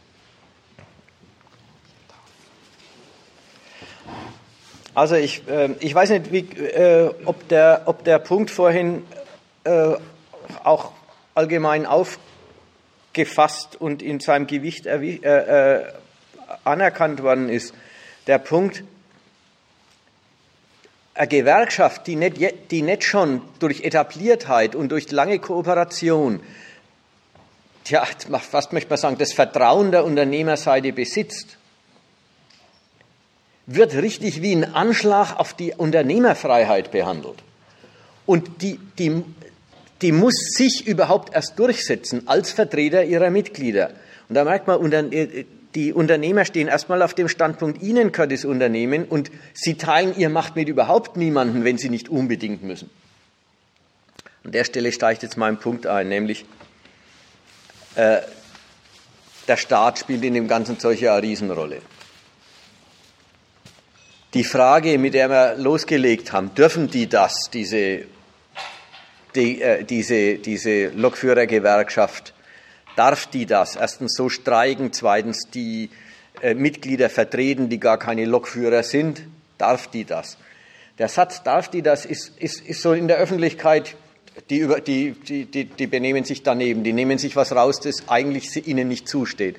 Die eine Seite. Die andere Seite, dürfen die das, ist ja in unserem Land eine bitter ernste Frage. Denn es ist immer erst einmal der Staat, der entscheidet, wer hier was darf. Und in einem Land wie der Bundesrepublik, aber nicht bloß in ihr, in praktisch allen fertigen kapitalistischen Staaten, da ist tatsächlich auch der, der, der Kampf von Lohnarbeit und Kapital eine Frage staatlicher Erlaubnisse. Also ein schöner, lustiger Punkt. Auch dann, wenn in der Gesellschaft Unordnung herrscht, wenn Machtkampf herrscht, wenn das Zwingen des einen gegen den anderen passiert, ist es nicht die Abwesenheit von Ordnung, sondern das ist eine wohlgeregelte Verkehrsform zwischen zwei bürgerlichen Interessensstandpunkten. Und der Staat ist das Subjekt, das sich darauf bezieht und sagt, ja, was dabei gedurft wird und was, da, was man dabei eben nicht darf. Und im Fall des Streiks, im Fall des Lohnkampfs, sagt eben eine fertige Demokratie, nicht einfach, das darf man nicht. Sie arrangiert sich, die, der Staat arrangiert sich mit dem Faktum des Unfriedens in der Gesellschaft. Er lässt den Antagonismus der Klassen tatsächlich zu. Haut nicht gleich drauf, wenn Arbeiter streiken. Er lässt ihn tatsächlich zu, um ihn zu entschärfen und ihn wieder in ein friedliches Funktionieren zurückzuführen. Das Umzu ist mir wichtig bei dem Ganzen. Der Staat lässt es nicht einfach zu im Sinn von, da hält er sich raus, das geht ihn nichts an. Sondern das Zulassen ist das Mittel, den Streik, den Kampf der ökonomischen Interessen wieder funktional zu machen. Deswegen, jetzt wenn wir wieder an den Klaus Weselski denken, den man in Talkshows erlebt, ja, der schlägt sich ja da nicht so schlecht, muss man wirklich sagen. Und wie tritt er auf? Er hat immer ein Grundgesetz dabei. Da kann er immer neiblättern und sagen, ich weiß nicht, Artikel sowieso, Koalitionsfreiheit ist gewährleistet, Gesetze, die dieses äh, Recht einschränken, sind nichtig. Oder so ähnlich. Das macht er gern und da ist er stolz drauf. Das trägt er vor als, ja, da haben wir was. Wir können uns darauf berufen. Unser Standpunkt des Kampfes glatt ist in dieser Ordnung anerkannt.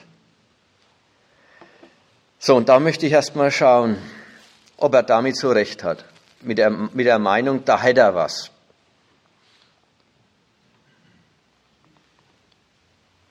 Erstmal ist es denn eine tolle Freiheit, dass man kämpfen darf, wenn man in einer Welt lebt, wo man kämpfen muss.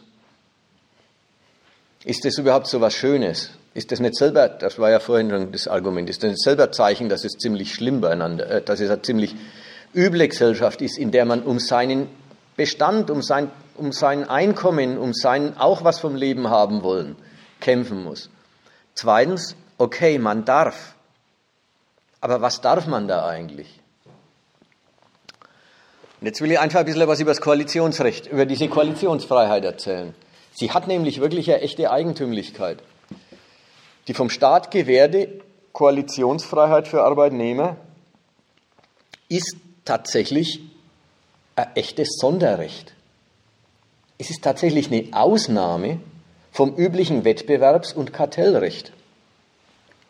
Vertragsrecht wird auch noch modifiziert. Den Arbeitern wird tatsächlich was erlaubt, was den selbstständigen Wirtschaftssubjekten nicht erlaubt wird. Also wenn, wenn was war es, die Zementhersteller ein Kartell bilden oder was ist noch alles ein Kartell gewesen? Die Bierbrauer waren ein Kartell, äh, endlos Kartelle. Kartelle waren tatsächlich von der Wettbewerbsbehörde verfolgt und dann muss die Lufthansa hat jetzt wieder gesagt, ja, wir haben ein Kartell gebildet, müssen sie Strafen zahlen. Tatsächlich, der Staat untersagt Kartelle. Das Kartell der Arbeitnehmer untersagt er nicht. Er lässt da was Ungewöhnliches zu. Er lässt zu, dass hier eine Vielzahl von Wirtschaftssubjekten sich zusammentut und als einheitlicher Anbieter einer Ware am Markt auftritt und einen einheitlichen Preis heraushandelt, den niemand unterbieten darf. Also niemand, der in diesem Vertragsverhältnis dann steht. Arbeiter dürfen zweitens auch was ganz Ungewöhnliches. Sie dürfen glatt ihren Arbeitsvertrag brechen, ohne dass der Vertrag damit hinfällig ist. Sie dürfen die vertraglich zugesagte Arbeitsleistung verweigern, unterlassen, ohne dass der anderen Seite das Recht zur fristlosen Kündigung daraus entsteht, ohne dass der Vertrag damit vorbei ist, wenn eine Seite ihren, ihre Leistung nicht mehr bringt. Also ist wirklich, da ist echt was, da ist echt was Ungewöhnliches unterwegs im Streikrecht oder in, dem, in der grundgesetzlich geschützten Koalitionsfreiheit. Warum wird diese Ausnahme gemacht und was verrät die Ausnahme? Also das zum Thema, da haben wir was Schönes. Die Ausnahme wird gemacht oder indem der Staat die Ausnahme macht, anerkennt er, dass der Arbeiter eigentlich kein selbstständiges Wirtschaftssubjekt ist. Ja, es war vorhin im, im, äh, schon mal, wie es quasi um den Kampf ging, die müssen sich vereinigen, sonst äh, können sie überhaupt nicht als Verhandler um den Preis ihrer Ware auftreten. Jeder einzelne Arbeiter ist absolut abhängig davon, dass er einen Arbeitgeber findet. Sonst kann er aus seinem Willen zur Arbeit nie ein, nie ein Einkommen machen. Er ist äh, eine vollständig abhängige Größe.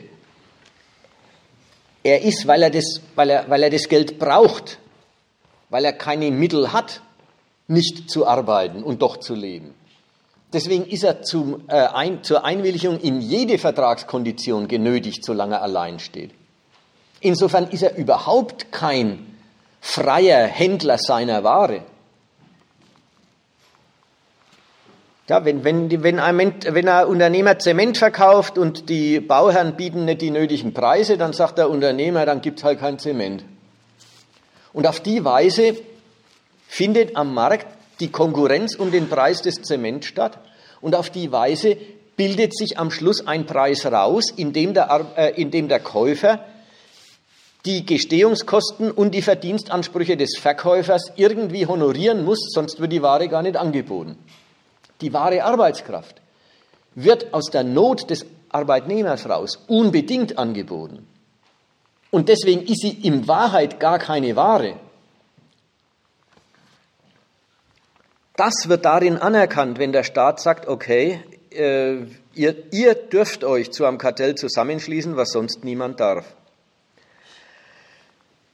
Erst die rechtliche Nachhilfe oder die rechtliche Sonderstellung, die da den, den, den, den Lohnarbeitern zugestanden wird, hebt den an und für sich hilflosen Bittsteller überhaupt aufs Niveau eines Vertragspartners. Was der Vertragspartner dann rausholen kann, ist eine ganz andere Frage, bloß dass er überhaupt ein Vertragspartner ist, dass er überhaupt, dass überhaupt mit der anderen Seite ja, deren Angewiesenheit auf die Leistung ausgenutzt werden kann setzt voraus, dass man als Kollektiv auftritt, Denn allein ist man absolut abhängig, braucht jede Arbeitsbedingung, braucht, braucht den Verdienst und stellt deswegen gar keine Forderung. Also der Staat wirklich mit der, mit, dem Künst, mit der künstlichen Erlaubnis von zwei Sonderrechten. Ihr dürft ein Kartell bilden und ihr dürft den Vertrag brechen, ohne dass der Vertrag hinfällig wird.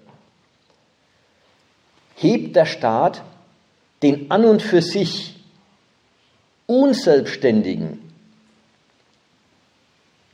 Lohnknecht überhaupt auf die, aufs Niveau eines, des freien Lohnarbeiters. Erst durch die Nachhilfe wird er dazu. Er hebt ihn auf das Niveau eines Vertragspartners des Kapitals. Auf genau die Rolle verpflichtet das Koalitionsrecht oder die Koalitionsfreiheit die Arbeiterschaft dann aber auch. Was heißt jetzt das? im rechtlich geregelten Kampf, ja, ist eine, ist eine Zielsetzung vorgegeben. Der Kampf muss den Zweck haben, zu einer Einigung mit der Gegenseite über die Bedingungen von Arbeit und Entlohnung zu kommen. Kämpfe, die den Zweck nicht haben, sind, von, sind verboten. Da hat man dann also die ganze Wucht der Staatsmacht gegen sich als kämpfender Arbeiter, wenn der Kampf nicht dem Zweck dient, zu einem neuen Tarifvertrag zu kommen, unter dem dann die Arbeiter arbeiten und die Unternehmer unternehmen. Also, verboten sind erstmal gleich politische Streiks. Man darf den Unternehmer zwingen, in Verhandlungen über das Entgelt einzutreten, aber den Staat, den Gesetzgeber, die Parlamentarier zwingen, Politik zu machen, die den Arbeitern nützen, das darf man nicht. Das ist generell verboten. Die Freiheit des Abgeordneten, die Freiheit der Gesetzgebung, die darf eine Gewerkschaft nicht angreifen wollen oder nicht auf die eigenen Interessen verpflichten wollen. Das nächste ist, verboten sind Streiks, die den Gegner vernichten, sei es absichtlich, das heißt alle revolutionären Kämpfe sind natürlich illegal und haben die Staatsmacht gegen sich, sei es unabsichtlich, im Sinn von, weil der Kampf so hart abläuft und die andere Seite gar nicht nachgibt und man selber auch nicht nachgibt, läuft es auf die Vernichtung der ökonomischen Existenz des Unternehmens raus. Auch dann ist der Streik an der Grenze dessen, dass er von der Koalitionsfreiheit eben überhaupt nicht mehr gedeckt ist. Schließlich, jetzt kommen die ganzen Kleinkautelen, das waren jetzt die großen Abgrenzungen, was darf was darf man beim Streiken? Schließlich ist der Streik äh, fein, äh, äh, also ziemlich, ja, die Bedingungen dessen, dass ein Streik legal ist, sind dann ziemlich eng gestrickt. Sie dürfen nur, gestreiken dürfen nur offiziell zu Tarifverhandlungen zugelassene, lizenzierte demokratische Gewerkschaften. Alles andere sind wilde Streiks und die sind verboten. Also wenn irgendwo eine Belegschaft in einem Betrieb ohne die Rückendeckung der Gewerkschaft zu dem Schluss kommt, sie lassen sich was nebenher gefallen, sind sie sofort im Konflikt mit dem Gesetz. Da muss, da muss die Gewerkschaft, eine legitime, zugelassene Gewerkschaft mit ihr, nach ihrer Satzung zu einem Streik aufrufen. Dann ist er erlaubt. Das allerdings ist wieder abhängig davon, dass überhaupt ein, ein Tarif vertragsfreier Zustand herrscht. Also erst wenn der alte Tarifvertrag abgelaufen ist, wenn dazwischen eine Friedenspflicht, eine Friedensfrist abgelaufen ist, in der man auch nicht streiken darf, erst dann ist es legitim und dann ist verlangt, dass eine Urabstimmung gemacht wird und die muss noch bestimmte, je nach Satzung, äh, sehr hohe Zustimmungsschwellen überwinden, damit ein Streik rechtlich in Ordnung geht. Was ist das alles miteinander?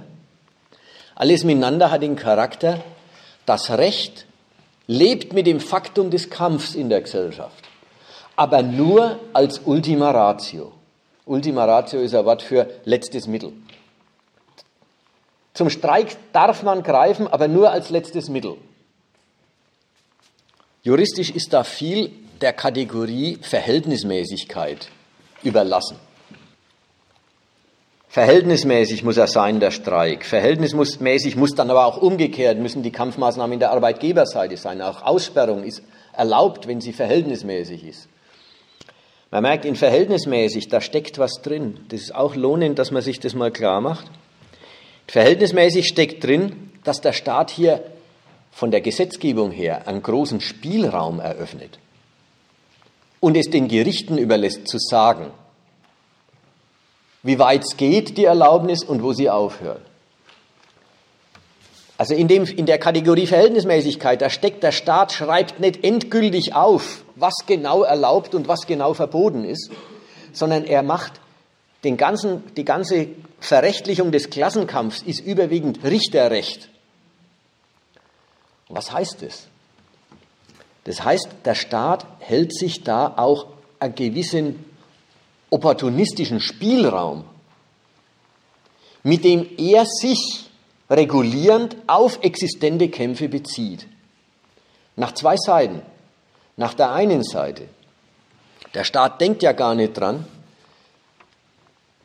mit einem präzisen, mit einer präzisen Definition dessen, was die Arbeiter alles dürfen, der Arbeiterschaft Waffen zuzusichern, die die sich nicht selbst schmieden und nicht selbst nehmen denkt er gar nicht dran. Der, der, der sagt nicht, das könnt ihr auch noch machen, das könnt ihr auch noch machen. Erst hier ist halt.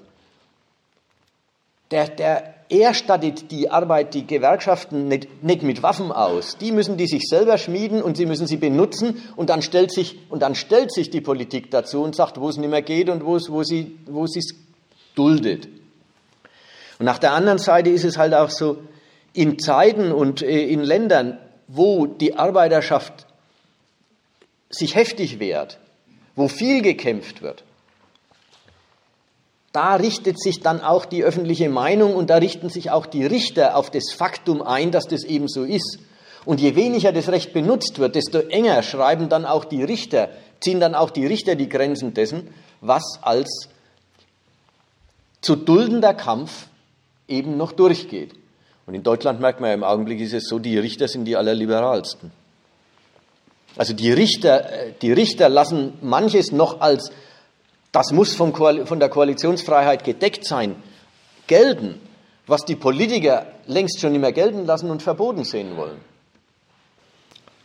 Schauen wir noch an, legen wir noch einen Augenblick, äh, äh einen Blick drauf, werfen wir einen Blick drauf. Was leistet damit dieses, dieses, äh, die rechtliche Regelung äh, der, ja, des, Unf des, des sozialen Unfriedens in der Gesellschaft?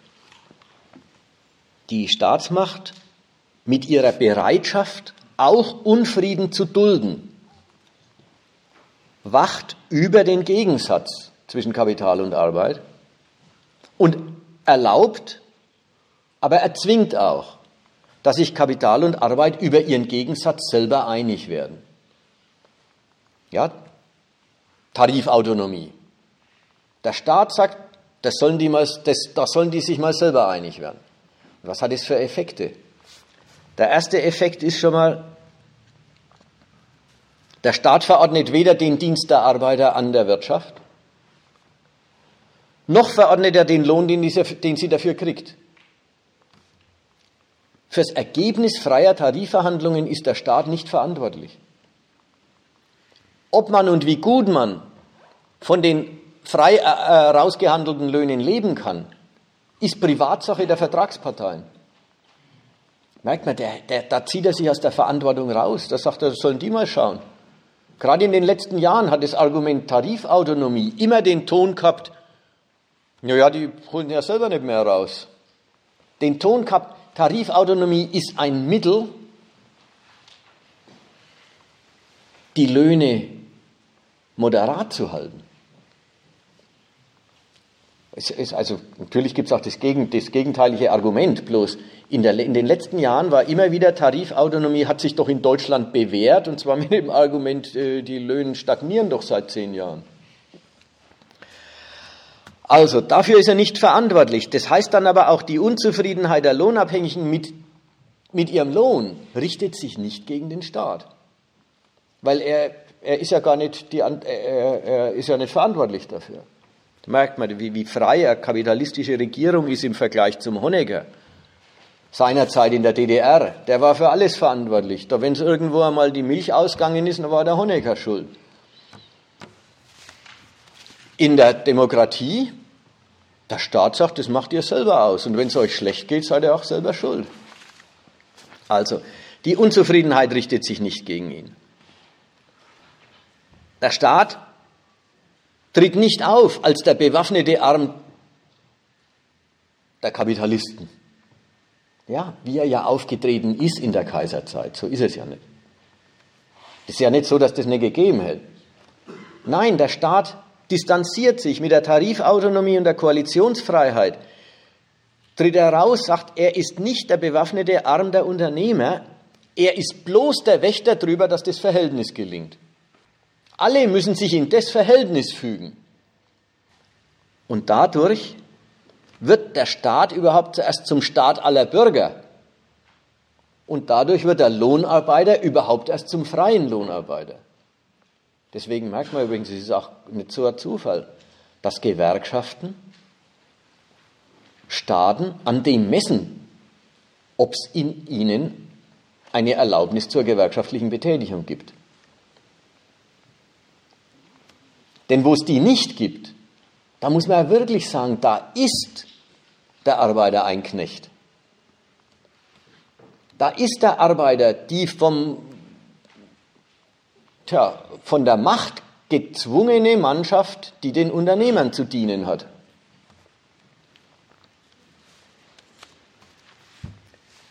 So, mit der Duldung und Domestizierung des Klassenkampfs erzieht der Staat andererseits auch seine Gewerkschaften und deren Streikkultur.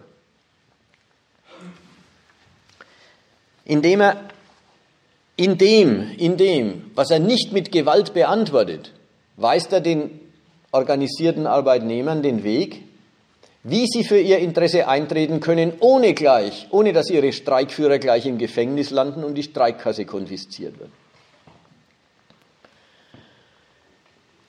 Und da legt er sie darauf fest, wie eben in dem Land Arbeiterinteressen korrekt zu vertreten sind.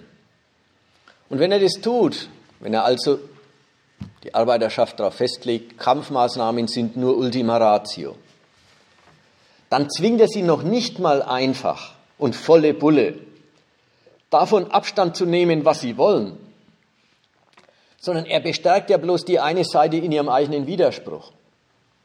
Davon war vorhin die Rede. Streiken müssen ist die eine Seite. Streiken müssen heißt aber auch die Lebensgrundlage beschädigen, von der man abhängt und von der man weiterhin abhängen will. Streiken heißt die andere Seite schädigen. Streiken heißt aber immer auch sich selbst schädigen. Auf Einkommen verzichten, das man braucht und in der Regel dringender braucht als die andere Seite. Wenn der Staat also die Gewerkschaften auf das Prinzip Streik ist Ultima Ratio, nur allerletztes Mittel, das muss vorsichtig und äh, gehandhabt werden, selten und nur, wenn es gar nicht anders geht. Wenn er sie darauf festlegt, dann zwingt er sie gar nicht einfach auf ihr Interesse zu verzichten, sondern er bestärkt die eine Hälfte in ihrem eigenen Widerspruch und weist sie quasi auf den Weg, sich als Sozialpartner des Kapitals zu etablieren und als anerkanntes, als anerkannter Verhandlungspartner für die Interessen der eigenen Seite eintreten und nicht als Gegenmacht. Das hat sie in Deutschland daran gewöhnt, dass Streiks eigentlich immer nur Demos von Streiks sind. Streiks sind eigentlich bloß zeigen, dass man streiken könnte, wenn man den müsste. Ja, der ganze, die ganze Verschiebung vom Streik zum Warnstreik ist ja das. Das Vorzeigen der eigenen Macht, damit man sie nicht einsetzen muss. Eben wegen des Widerspruchs des Streiks und aus genau dem Grund hat das Land dann auch sich Gewerkschaften geschaffen, die erstens möglichst nicht streiken und wenn, dann machen sie bloß eine Streikdemo und wenn sie tatsächlich kämpfen, dann kämpfen sie um einen Kompromiss und nicht für ihr Interesse. Also dann ist das Kampfziel gleich die Mitte zwischen ihrem Interesse und dem, was die andere Seite anbietet und nicht ihr Interesse. So, und jetzt bloß ein ganz letzter Schluss. Und mitten in diese befriedete Republik in der die Arbeiterschaft sich daran gewöhnt hat, dass sie die passive Basis von Gewerkschaftsfunktionären ist, die halt die Lohnfrage verwalten. Ja, der Mensch ist in vieler Hinsicht verwaltet. Sei Rente ist am Rentenamt, sei Gesundheit ist äh, in der Krankenkasse verwaltet und sei Lohninteresse, das verwaltet die Gewerkschaft. Der Mensch hat in der Regel mit der Gewerkschaft gar nichts zu tun, er zahlt irgendeinen Beitrag. Und mitten in diese Republik, in der die etablierten DGB-Gewerkschaften durch sozialpartnerschaftliche Kooperationsbereitschaft ja, sich das Wohlwollen ihrer Verhandlungspartner erkaufen. Mitten in die Republik platzen jetzt ein paar Gewerkschaften, wie es die GDL ist oder wie es das äh, VC, Vereinigung Cockpit ist oder wie es der Marburger Bund ist. Gewerkschaften, die der Meinung sind, ihren Mitgliedern steht mehr zu und die sich auf diese Spielregeln nicht verpflichten lassen. Die deswegen auch, davon war vorhin die Rede, die deswegen auch in ganz anderer Weise radikal kämpfen müssen, weil sie ja nicht diese etablierten Verhandlungspartner sind, sondern weil sie die Position, sie, die sie beanspruchen, sie wollen der Verhandlungs, der Vertreter ihrer Mitglieder sein, die erst erkämpfen müssen. Und schon ist in dem Land für einen Gesetzgeber nichts mehr in Ordnung. Also jetzt, jetzt erleben wir ja, wie eng die Grenzen der Duldung gezogen sind. Kaum gibt es ein paar Jahre lang diese Gewerkschaften, sagt eine große Koalition mit Sozialdemokraten und Christdemokraten, ja, da brauchen wir neue gesetzliche Regelungen, dass sowas nicht wieder stattfindet. Oder nicht, nicht, nicht, nicht so, nicht so oft stattfinden kann das, das Tarifeinheitsgesetz der Andrea Nahles, der Arbeitsministerin. Dieses Tarifeinheitsgesetz ist eindeutig gerichtet gegen diese, diese drei genannten Gewerkschaften, vielleicht gibt es noch ein paar, aber eigentlich nicht mehr viel, gegen diese Gewerkschaften und das, und das Störpotenzial, das die darstellen. Das sagt der Staat so, da machen wir ein neues Gesetz und dann, könnt, dann geht es gleich nicht mehr, was die machen. So, weil es jetzt nicht so einfach ist, die hochheilige Koalitionsfreiheit, die ja wirklich den Arbeiter erst zum Bürger macht. Und man muss ja sagen, wenn man die aushebelt, das sagen die Gewerkschaften auch zu, auch, sagen die Gewerkschaft, Gewerkschaften auch zu Recht, das ist dann Diktatur. Das stimmt auch. Also die hochheilige Koalitionsfreiheit antasten, das will man nicht. Aber die Gewerkschaften, die einen jetzt stören, machen lassen, das will man auch nicht. So, jetzt sucht man einen neuen Weg. Einen Weg, ohne die Koalitionsfreiheit kaputt zu machen, auszuhebeln, die Betätigung der GDL und Gewerkschaften ihrer Art zu verunmöglichen. Und da sind sie jetzt auf die Idee mit der Tarifeinheit gekommen.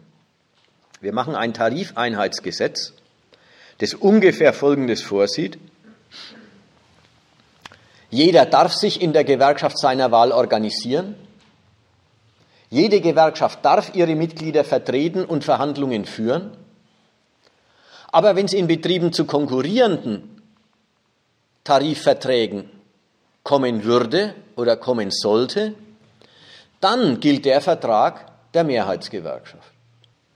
Und als Nebeneffekt dieser Geltungsregel, gelten tut der Vertrag der Mehrheitsgewerkschaft, geht man davon aus, dass dann auch die Gerichte Streiks von Minderheitsgewerkschaften als nicht mehr verhältnismäßig verurteilen, weil man von denen ja sagen muss, die können ja sowieso zu nichts führen. Stimmt ja auch. Nach der Gesetzeslage können die ja wirklich zu nichts führen. Und mit dem Gedanken, was zu nichts führen kann, kann also auch nicht im Sinn der Vertretenen sein, kann also auch nicht als legitime Form der Untermauerung der eigenen Interessenansprüche anerkannt werden. So, das ist ungefähr die Rechnung. Ein kleiner Schatz ist natürlich immer noch, äh, da ist noch, hängt noch viel an der, De an der Definition. Äh, die Mehrheit, ja von was? Wer vertritt die Mehrheit? Unter den Lokführern oder unter dem fahrenden Personal oder unter den Bahnbeschäftigten? Merkt man, der, der hängt jetzt ganz an der Definition. Welche, welchen Kreis meint man?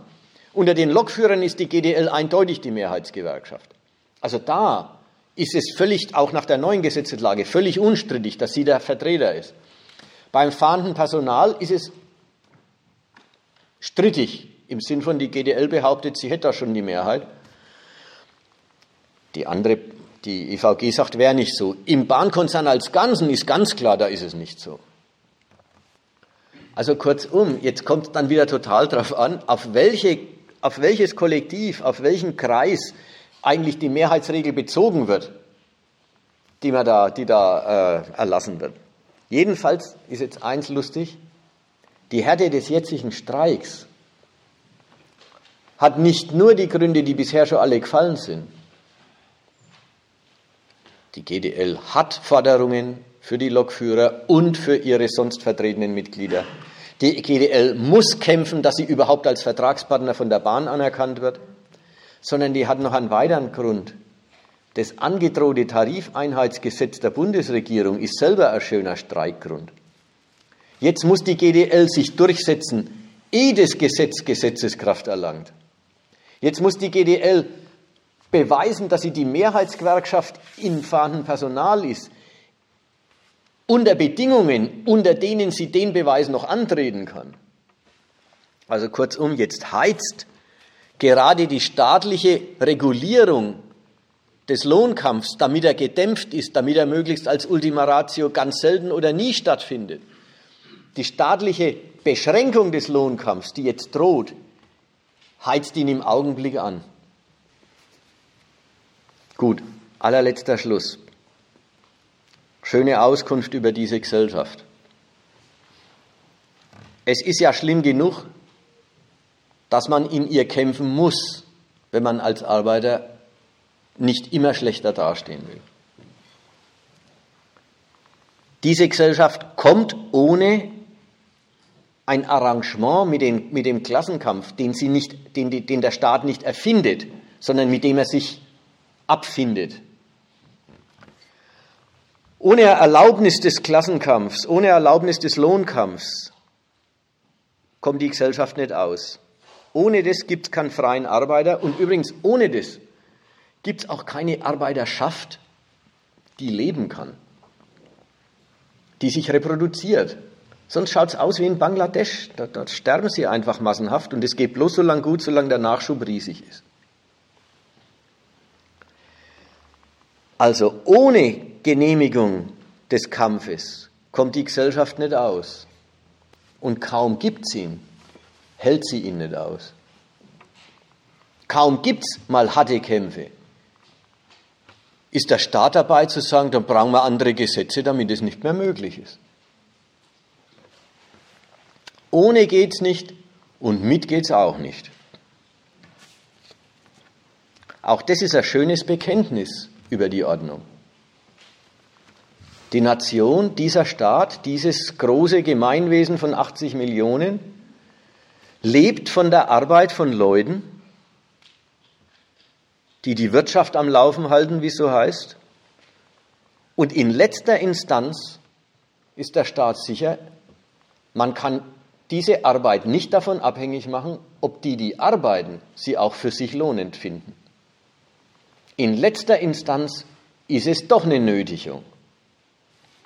Gut, das wollte ich dazu sagen. Das alles steckt in, den, in, den, äh, in dem Hochheiligen und von Gewerkschaften wie ihr Magna Carta, ja, wie ihr große Lizenz, ihr großes äh, damit sind sie äh, anerkannt, äh, vor sich hergetragene äh, Recht auf Koalitionsfreiheit. Es steckt alles in diesem Recht auf Koalitionsfreiheit drinnen.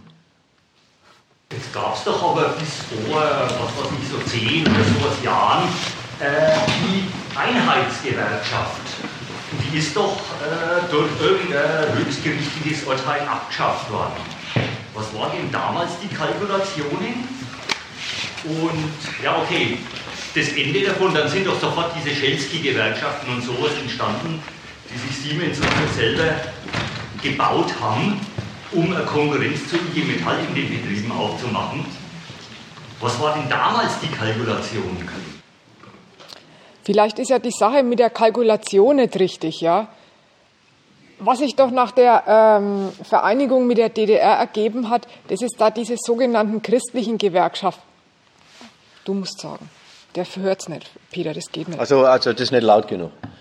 Also dann sage ich, ähm, die, die, das war, was war damals die Kalkulation? Ja, da muss man, da wollte ich jetzt einmal einen Einspruch, wie die Susanne sagt, sagen. Vielleicht ist das Wort Kalkulation nicht ganz richtig, denn das war kein, kein, äh, kein Gesetz der Bundes, einer Bundesregierung oder einer Parlamentsmehrheit, sondern das war ein Gerichtsurteil. Und der Gericht, das kalkuliert erstmal nicht, wie ein Gesetzgeber kalkuliert, sondern der Gericht steht erstmal auf dem Standpunkt, was steht denn im Gesetz drin, was hat denn das für Bedeutung.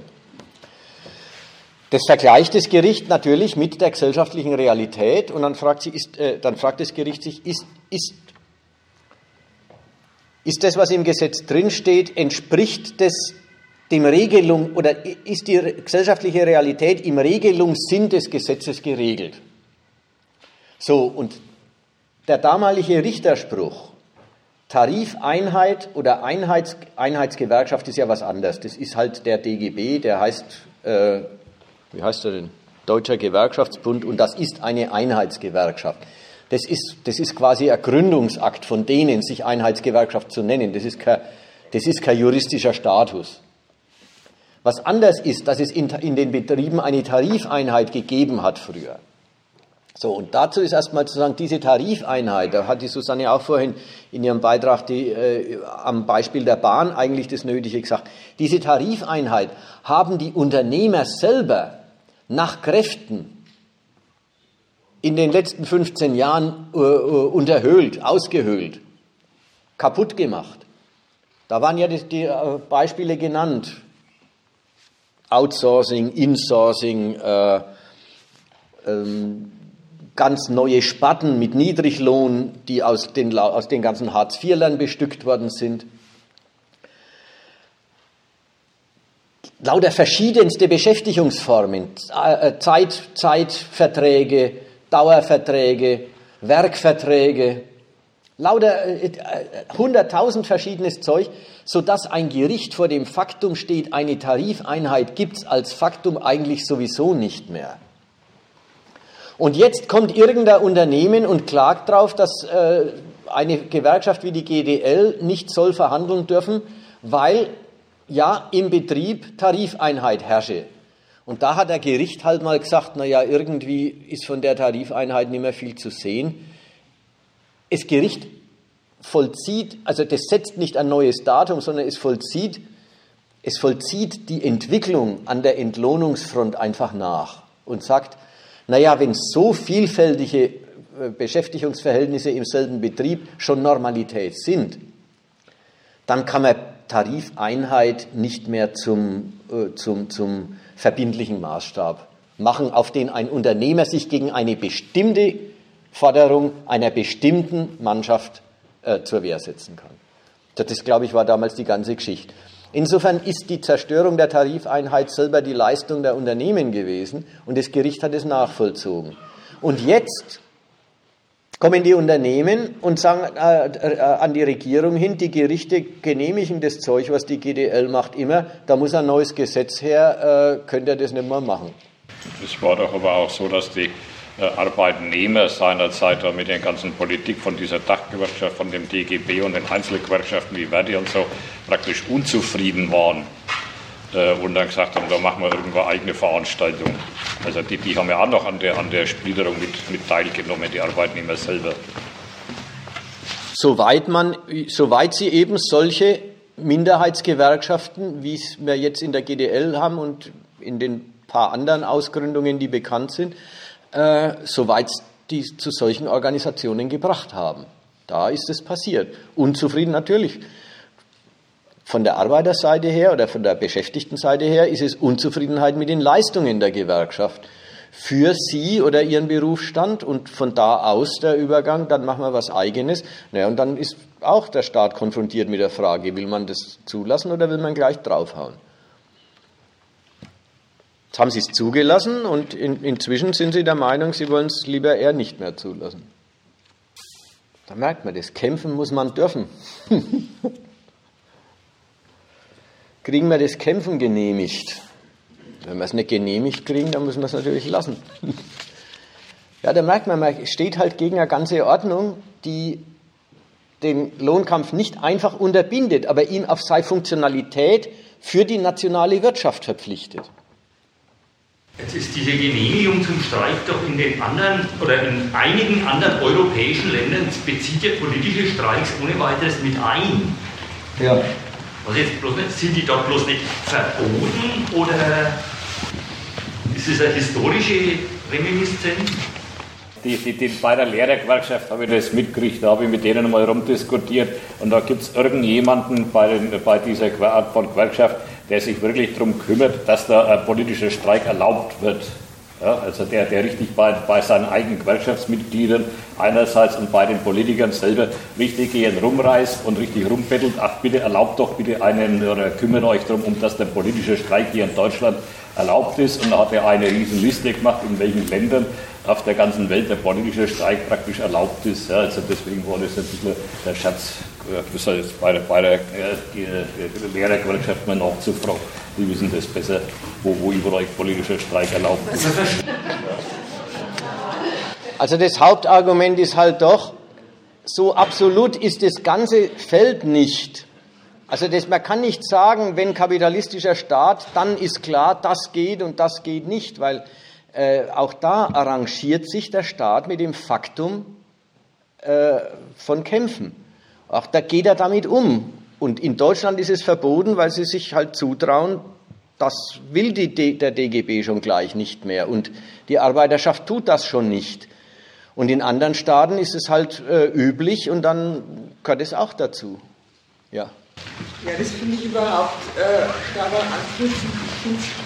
Nicht gut. Ich finde es nicht gut, wenn man aus dem Faktum, dass die jetzt so ein äh, Gesetz zur Tarifeinheit machen, dass man daraus schließt, dass die, dass die Gesellschaft das nicht aushält. Ja? Die große Koalition ja, ist der Auffassung, dass sie das nicht aushalten muss. Ja? Deswegen macht sie ein Gesetz. Das, was die nicht aushalten, das steckt doch in dem ganzen Vorherigen drin, in diesen ganzen äh, Bedingungen der Ausübung des Streikrechts. Also die Anerkennung, die du da gesagt hast, und dass es äh, aber nicht unverhältnismäßig sein darf, dass es, was weiß ich, die wirtschaftliche Existenz des Kontrahenten nicht zerstören darf. Diese ganzen äh, Definitionen, die drücken das doch aus. Ja? Aber nicht der Umstand, dass die jetzt ein Gesetz machen.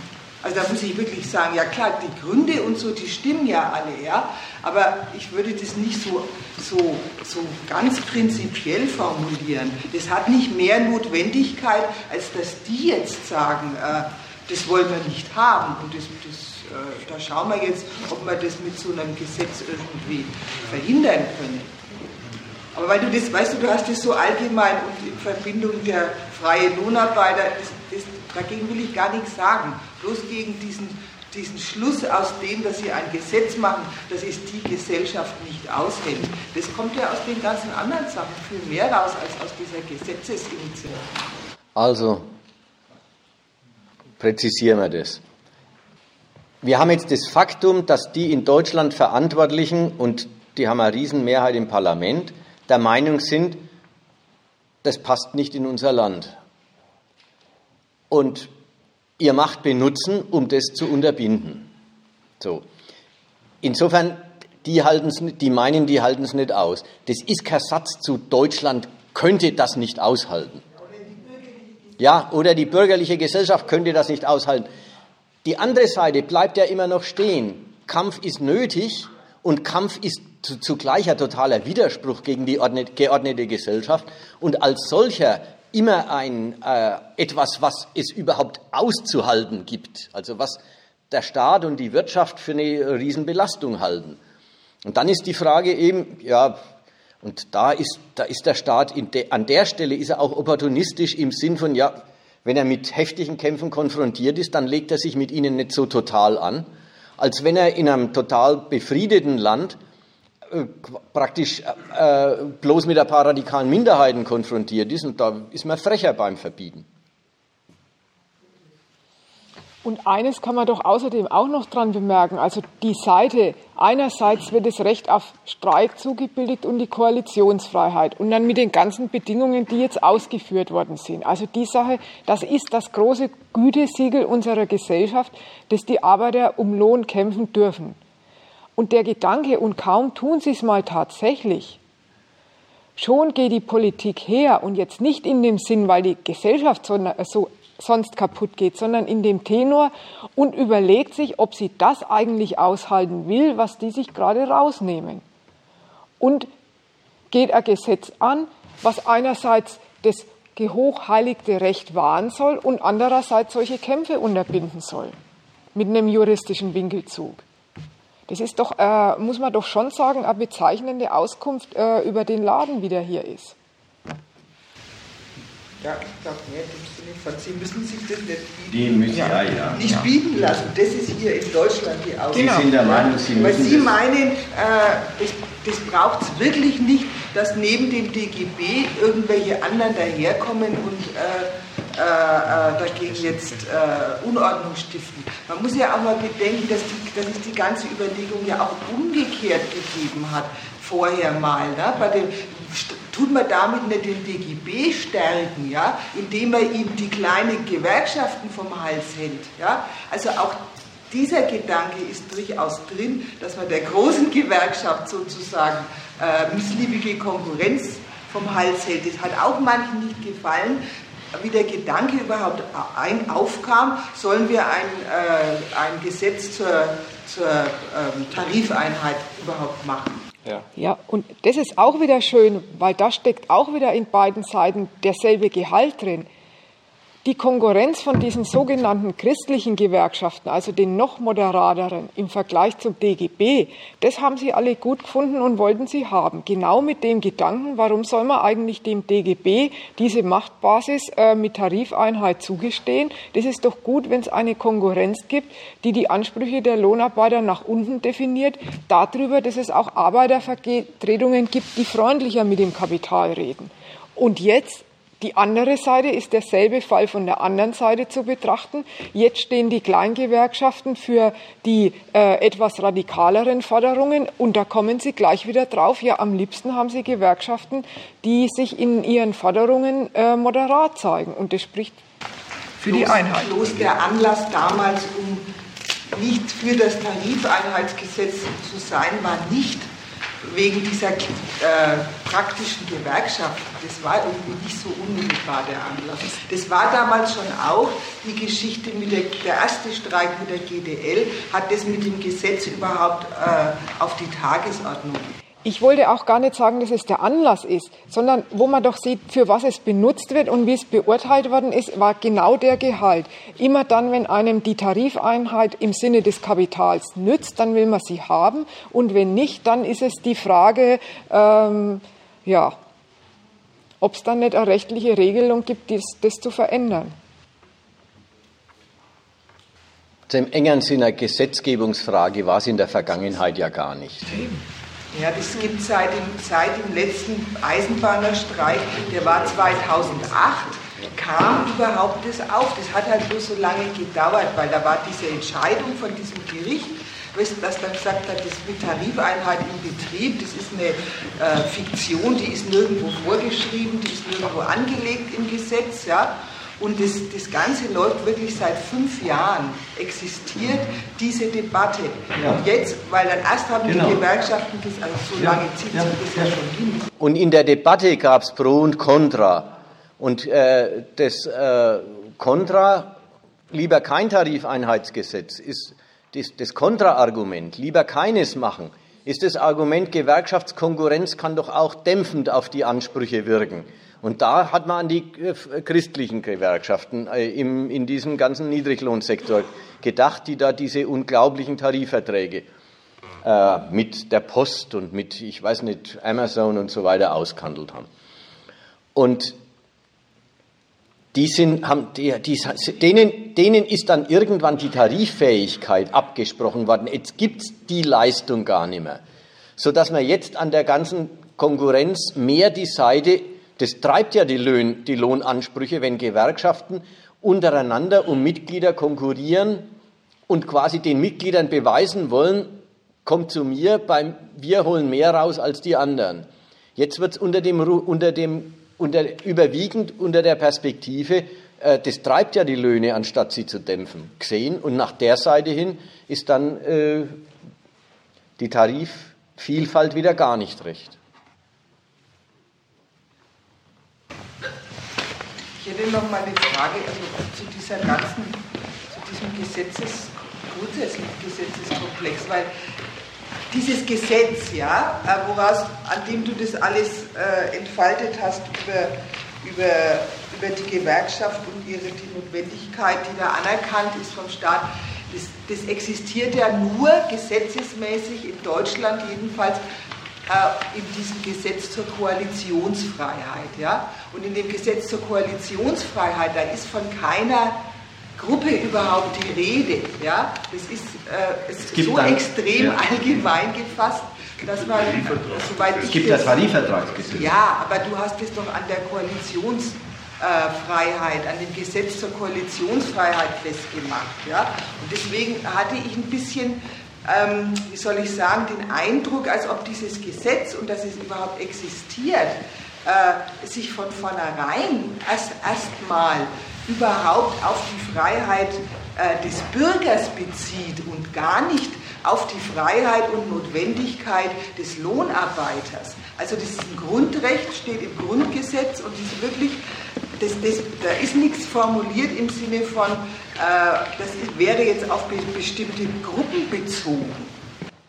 Das ist ein, richtig, richtig. Das ist ein Grundrecht. Das Grundrecht gilt für jeden. Das, der, äh, unter den Koalitionsfreiheit der, der ist, man darf, man darf Zusammenschlüsse zur Förderung der eigenen Interessen machen, wurscht was. Und da fällt jetzt zum Beispiel auch äh, der die Deutsche Industrieverband oder die äh, Verband der deutschen Arbeitgeber, fällt auch unter Koalitionsfreiheit. Die dürfen aber nicht als einheitliches wirtschaftliches Subjekt auftreten. Dann wäre es gleich ein, Kartell. Also da kommt jetzt dann der Unterschied rein. Und es ist schon richtig, äh, auch das Streikrecht und auch die Gewerkschaften berufen sich aufs Grundrecht der Koalitionsfreiheit. Ihr besonderer Rechtsstatus liegt aber nicht im Grundrecht der Koalitionsfreiheit, sondern in dem, was im Tarifvertragsgesetz als äh, wie, wie müssen Tarifverträge zustande kommen und welche Druckmittel dürfen welche Seiten einsetzen, um zu dem Ergebnis zu kommen.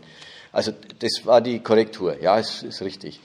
Äh, es ist, sind, wird alles verstanden als das ist die Ausdifferenzierung des Grundrechts. Aber im Grundrecht steht nicht, das ist für Arbeiter und nicht für andere. Und dann ist ja auch die ganze Streikrechtgeschichte, ja, was die dürfen und also selbst schon das mit der Verhältnismäßigkeit, das ist, das ist nicht ähm, dann eine Ausdeutung von Richtern, sondern das ist überhaupt schon Richterrecht.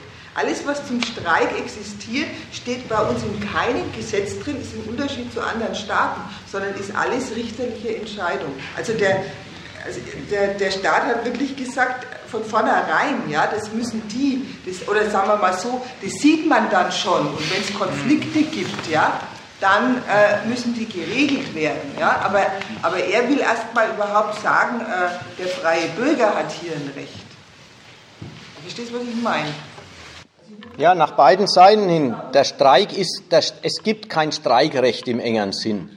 Es gibt kein Recht, wo drin steht, streiken darf man, sondern es, äh, das ist alles gerecht, rechtlich geregelt, sind die Bedingungen, unter denen Tarifverträge zustande kommen müssen. Und ansonsten ist alles ja dem, dem Kampf und, dem, und der, der Staatsaufsicht über den Kampf, die eben Gerichte ausüben äh, anheimgestellt. Und da steckt dieses Moment von Opportunismus der, äh, der, der, der Macht drin. Sich, sich orientieren an was, was man gar nicht, was man nicht in die Welt setzt, was man aber auch nicht fördern will, sondern wo man mit umgeht, um es im Griff zu behalten. Wollen wir Schluss machen? Ja? Eine kleine Frage. Es gab das Argument, ähm, da hat die Freunde, glaube ich, den IVB ähm, die, die Vorsitzenden zitiert, ähm, es gäbe Gewerkschaften, die wären stark im Streik und welche, die hätten eine schlechte Position im Streik. Und da hat die Susanne drauf gesagt, das gibt es eh nicht, das hängt nur vom Streikwillen ab. Das verstehe ich nicht. Also ich würde sagen, es hängt sehr wohl von der Streikfähigkeit, von, von den speziellen Arbeitern ab, die da streiken wollen oder nicht streiken wollen. Und zwar von der Menge des Schadens, die die anrichten können. Ja, aber ein Argument äh, wollte ich schon dazu sagen. Gut, es kann sein, dass es bei den Lokführern so schön einfach ist, mit einer relativ kleinen Anzahl von Streikenden den ganzen Bahnverkehr lahmzulegen, weil die halt die Züge fahren. Aber trotzdem, man muss doch davon ausgehen, alle Beschäftigten, die in einem Unternehmen tätig sind, sind auch notwendig, dass das Produktionsergebnis zustande kommt. Und von dem Standpunkt aus kann es nicht sein, dass man sagt, da gibt es per se Berufsgruppen, die schwach sind äh, und nicht streiken können. Und es gibt welche, die stark sind und die können das tun. Das ist nicht richtig. Wenn das gesamte fahrende Personal, abgesehen von den Lokführern, die Arbeit niederlegen würde, dann könnte die Bahn auch keine Züge mehr rumfahren.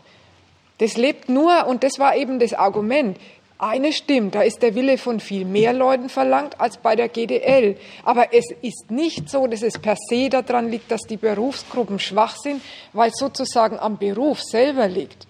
Das liegt nur an der Entschlossenheit der Leute, die diese Berufe ausüben. Das wollte ich sagen. Ja, aber auf der kleinen Ebene. Es ja als konzipiert, wenn ich das verstanden habe. Auf der kleinen Ebene gibt es tatsächlich diese Frage. Also wenn das Eisenbahnmuseum, wenn die Angestellten des Eisenbahnmuseums streiken, die haben deutlich weniger Durchschlagskraft, als die Lokführer streiken. Ja, es gibt ja bloß zwei Argumente. Das eine Argument kann sein, äh, die sind für den Betrieb nicht so nötig. Und das zweite Argument kann sein, die sind leicht ersetzbar. Und das ist schon klar, wenn du sagst, äh, die, die Putzkolonnen, die die Züge sauber halten, die sind vielleicht leichter ersetzbar. Aber auch die müssen erstmal ersetzt werden. Also so ganz einfach ist auch das nicht. Ja, und das und sind das, ja viele. Ne? Und, das zweite, und das Zweite ist schon das Argument, äh, ich würde man ja gelten lassen, na gut, da gibt es vielleicht schon äh, welche, die da mehr und leichter Einfluss nehmen aufs gesamte Betriebsergebnis oder auf den gesamten Betriebsablauf und andere, die das nicht ganz so leicht können.